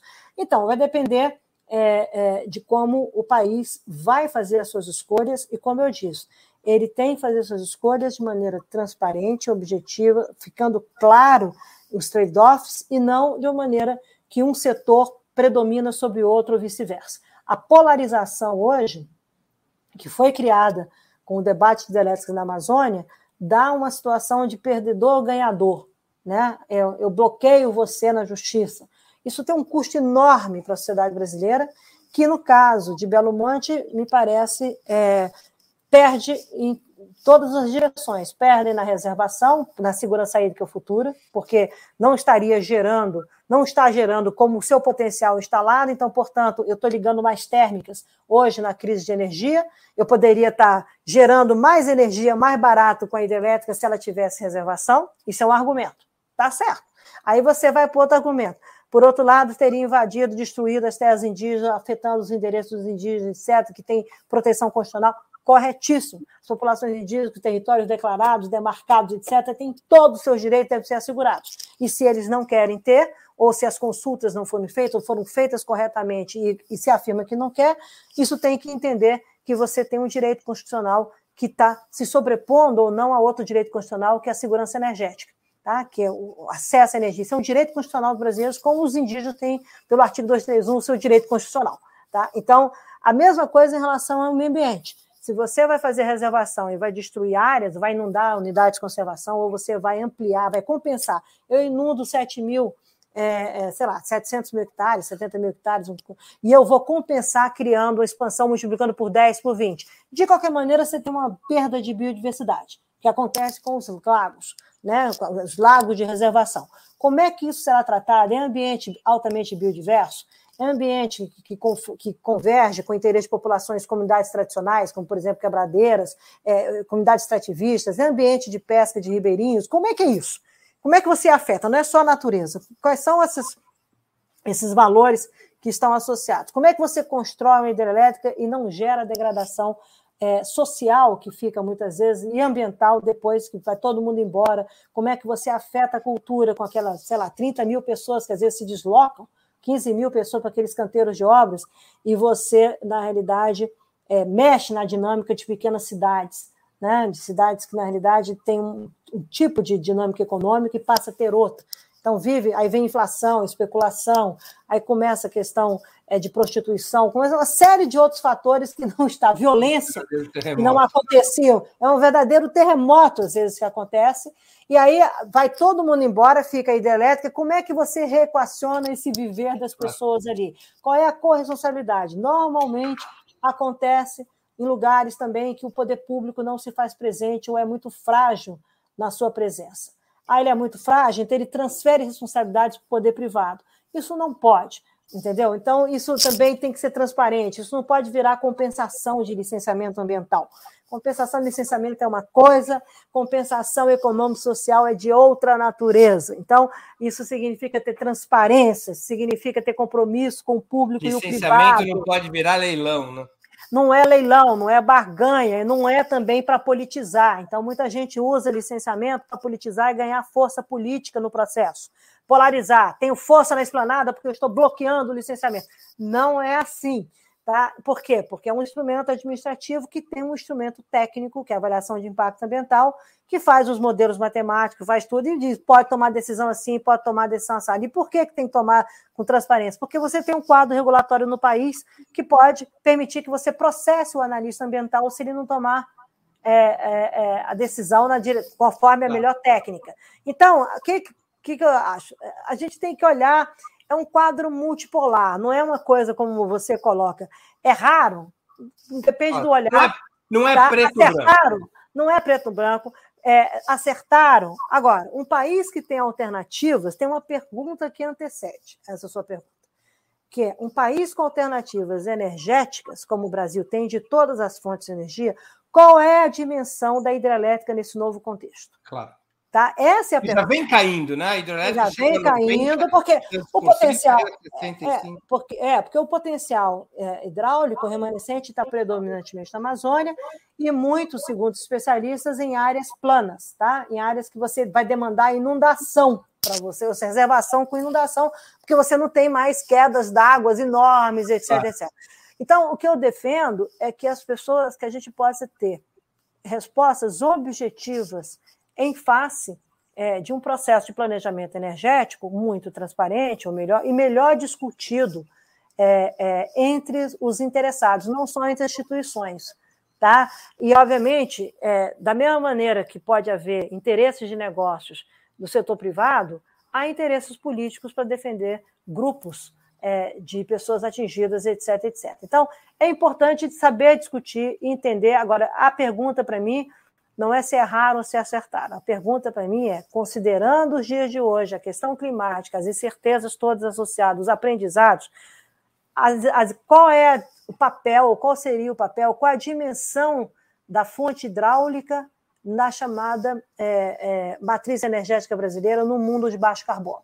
Essa é a pergunta. Nessa trajetória que o Brasil vai construir claro. até 2050, qual é o tamanho da participação das hidrelétricas? Elas, Já chegou a ser 90 e poucos por cento, caiu para 65%. Isso, vai cair mais? agora para 40%. Ela vai cair? Então, vai cair. O que, como é que vai substituir? É com o segundo andar de renovável? É com o gás e mais renovável? Como é que você vai fazer essa equação? Entendeu? Não, eu ainda. O Brasil não vai abandonar o potencial hidráulico, mas não vai aproveitar mais 100% do que existe. Vai aproveitar, sei lá, 20% dos 65% remanescentes ou 60% remanescente. Ah, é? Onde são esses 20%? Qual o impacto? Então, eu acho, eu defendo uma discussão madura, sem esquecer dos erros do passado. Tá? Isso é importante. É, e dos acertos, que, por outro lado, também, sem esquecer dos acertos, tá? que, o, que é toda a geração hidráulica no país também propicia. Então, eu acho que tem que sentar à mesa, discutir como gente grande e não é, manipular no sentido político, ou como começa sempre, é sempre assim, começa um artigo no jornal descendo pau nos ambientalistas, ou nos indígenas, ou descendo pau nos, nos atingidos por barragem. Aí vem um outro artigo descendo pau nas empreiteiras, descendo... Aí, querido, é, é a tal história, né? Você, você um tosse para o Flamengo, o outro tosse para o Vasco, e o cara ainda quer discutir o jogo no Maracanã. Não dá, entendeu? Se for assim, Ministra, quem assim... torce para o Vasco, pro Vasco tá num mau período, viu? É o que eu tô falando, mas de qualquer maneira, a tradição, não se esqueça da tradição. É, o cara mal pode se ver. Eu assumo isso, entendeu? Então, assim, eu olho e falo assim: não adianta discutir polarizado, tem que colocar e ter clareza com as alternativas, por exemplo. Você tem repotenciação é, das hidrelétricas existentes. Das usinas, tá? né? Das usinas hidrelétricas. Isso é um caminho? Quanto custa?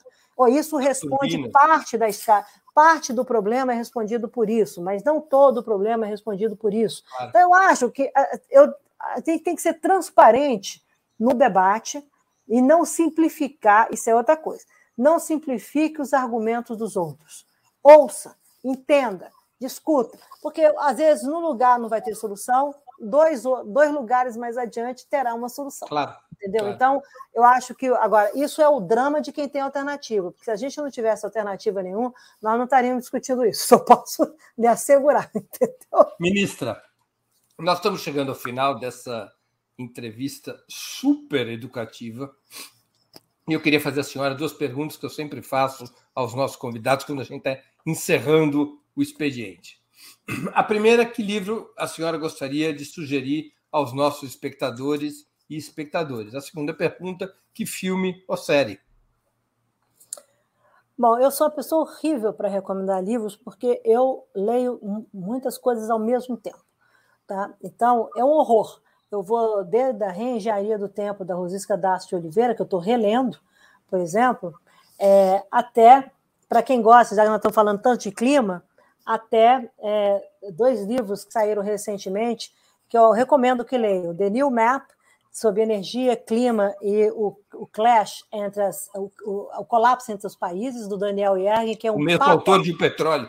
É, esse é um, ele é um dos papas na área de energia no mundo e ele mostra como é que essa mudança do mapa de poder no mundo, tá? É, com, esses, com essa reorganização da ordem multipolar global e as novas relações da energia com esse poder, e, obviamente, discute a questão climática. Como é que a questão climática vai, a geopolítica do clima impacta a geopolítica global. É um livro que saiu agora, é muito interessante, tá? E eu, na área de clima, também recomendaria talvez mais dois. O da Alice Hill, que chama The Fight for Climate After COVID-19. E por que isso? COVID-19 porque a Alice, ela trabalhou no governo Obama, eu a conheço, nós, ela trabalha no CFR, que é um, um think tank super importante nos Estados Unidos, dos, ligado ao Partido Democrata, e ela faz uma discussão sobre, a, ela defende uma tese importante, que você precisa capacitar os, os governos para lidar com o clima.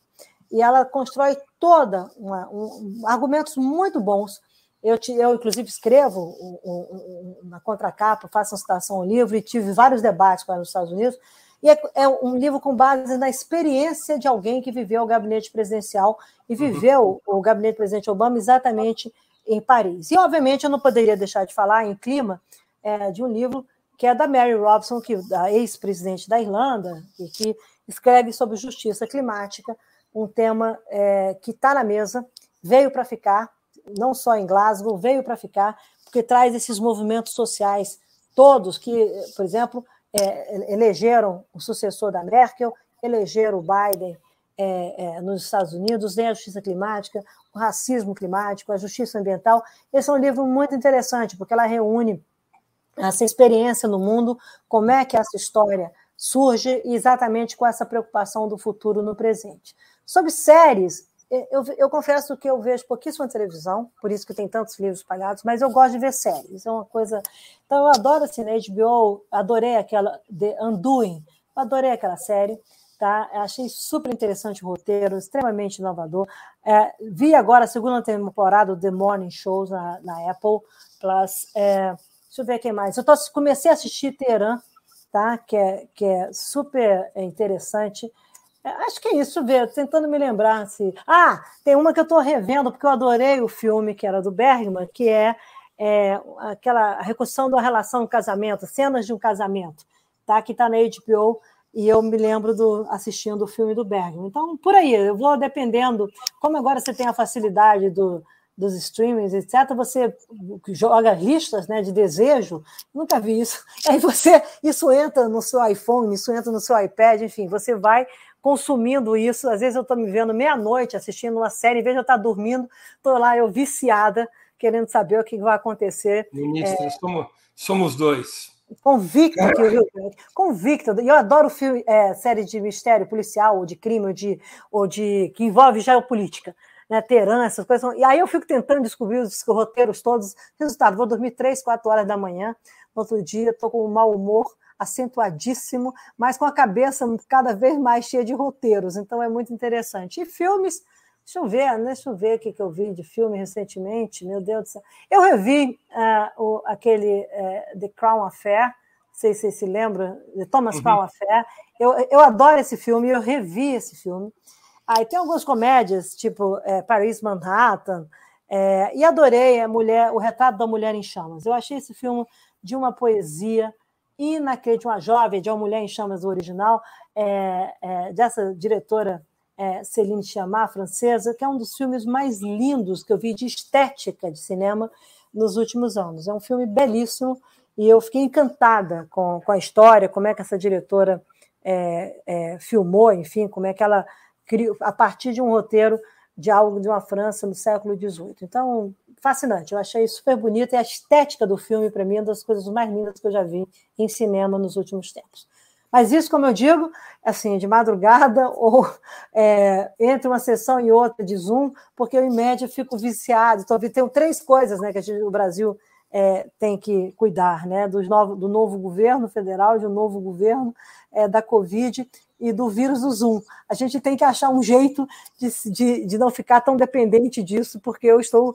A minha vida está tomada é, por a essas conferências. Vive dentro do Zoom atualmente. Eu vivo, olha, é um negócio impressionante. Eu tenho, acho que, sei lá, 9, 10, 12 lá, plataformas no meu computador, é, porque tem que falar com a Ásia também, né, por causa da minha, minha vida na ONU, e é muito, é muito louco. Você não tem mais privacidade, você não pode nem mais dizer que você não pode atender, que você está no carro, né? Porque ninguém acredita. Então. Antigamente você falava assim, eu estou dirigindo, eu não posso falar agora, né? Era uma desculpa. Imagina, entendeu? É, agora acabou você fala, acabou. To... eu acho que veio para ficar. Não é que a gente vai ficar é nesses extremos, mas será um modelo híbrido. Eu agora em Glasgow vi isso muito claramente, tá? Como é que foi a volta a uma conferência com 30 mil pessoas. É, com todas as limitações, e por outro lado, como é que muitas pessoas não foram, pessoas que estavam frequentemente na COP, nas COPs, amigos, enfim, e nós conseguimos fazer tudo por videoconferência. Então, é um modelo híbrido, entendeu? É um modelo claro. que tem o presencial, é um modelo híbrido, veio para ficar, a gente não entendeu muito bem ainda. Eu acho, como eu gosto de dizer, o mundo está mudando, nós estamos mudando, e o Brasil tem que ter a ambição de mudar. É por aí que a gente volta a esse realinhamento com a contemporaneidade. Ministra, queria agradecer muitíssimo pelo seu Muito tempo. Obrigada. Essa conversa tão proveitosa e informativa. Obrigado pela oportunidade que você, que a senhora deu aos nossos espectadores e, acima de tudo, a mim mesmo, que aprendi muito nessa manhã sobre meio ambiente. Muito obrigada, Breno. Foi um prazer. Tá? Eu espero que a gente, esse Brasil maravilhoso, fantástico, entendeu? Volte ao seu papel, à liderança nessa agenda ambiental, climática. O mundo precisa muito de um país que inspire e que convença o mundo que a gente precisa agir rápido. As crises, a chamada tripla crise ambiental, climática, biodiversidade poluição, é uma crise que veio para ficar e nós teremos que saber lidar com ela. É uma crise global e por isso nós temos que atender as nossas cidades locais e sendo solidários com os co-benefícios globais. Isso é a cara do Brasil, isso é a cara do brasileiro, é a cara dessa gente bronzeada, é a cara da gente. Nós somos uma sociedade predominantemente do bem, e é isso que tem que voltar a ser.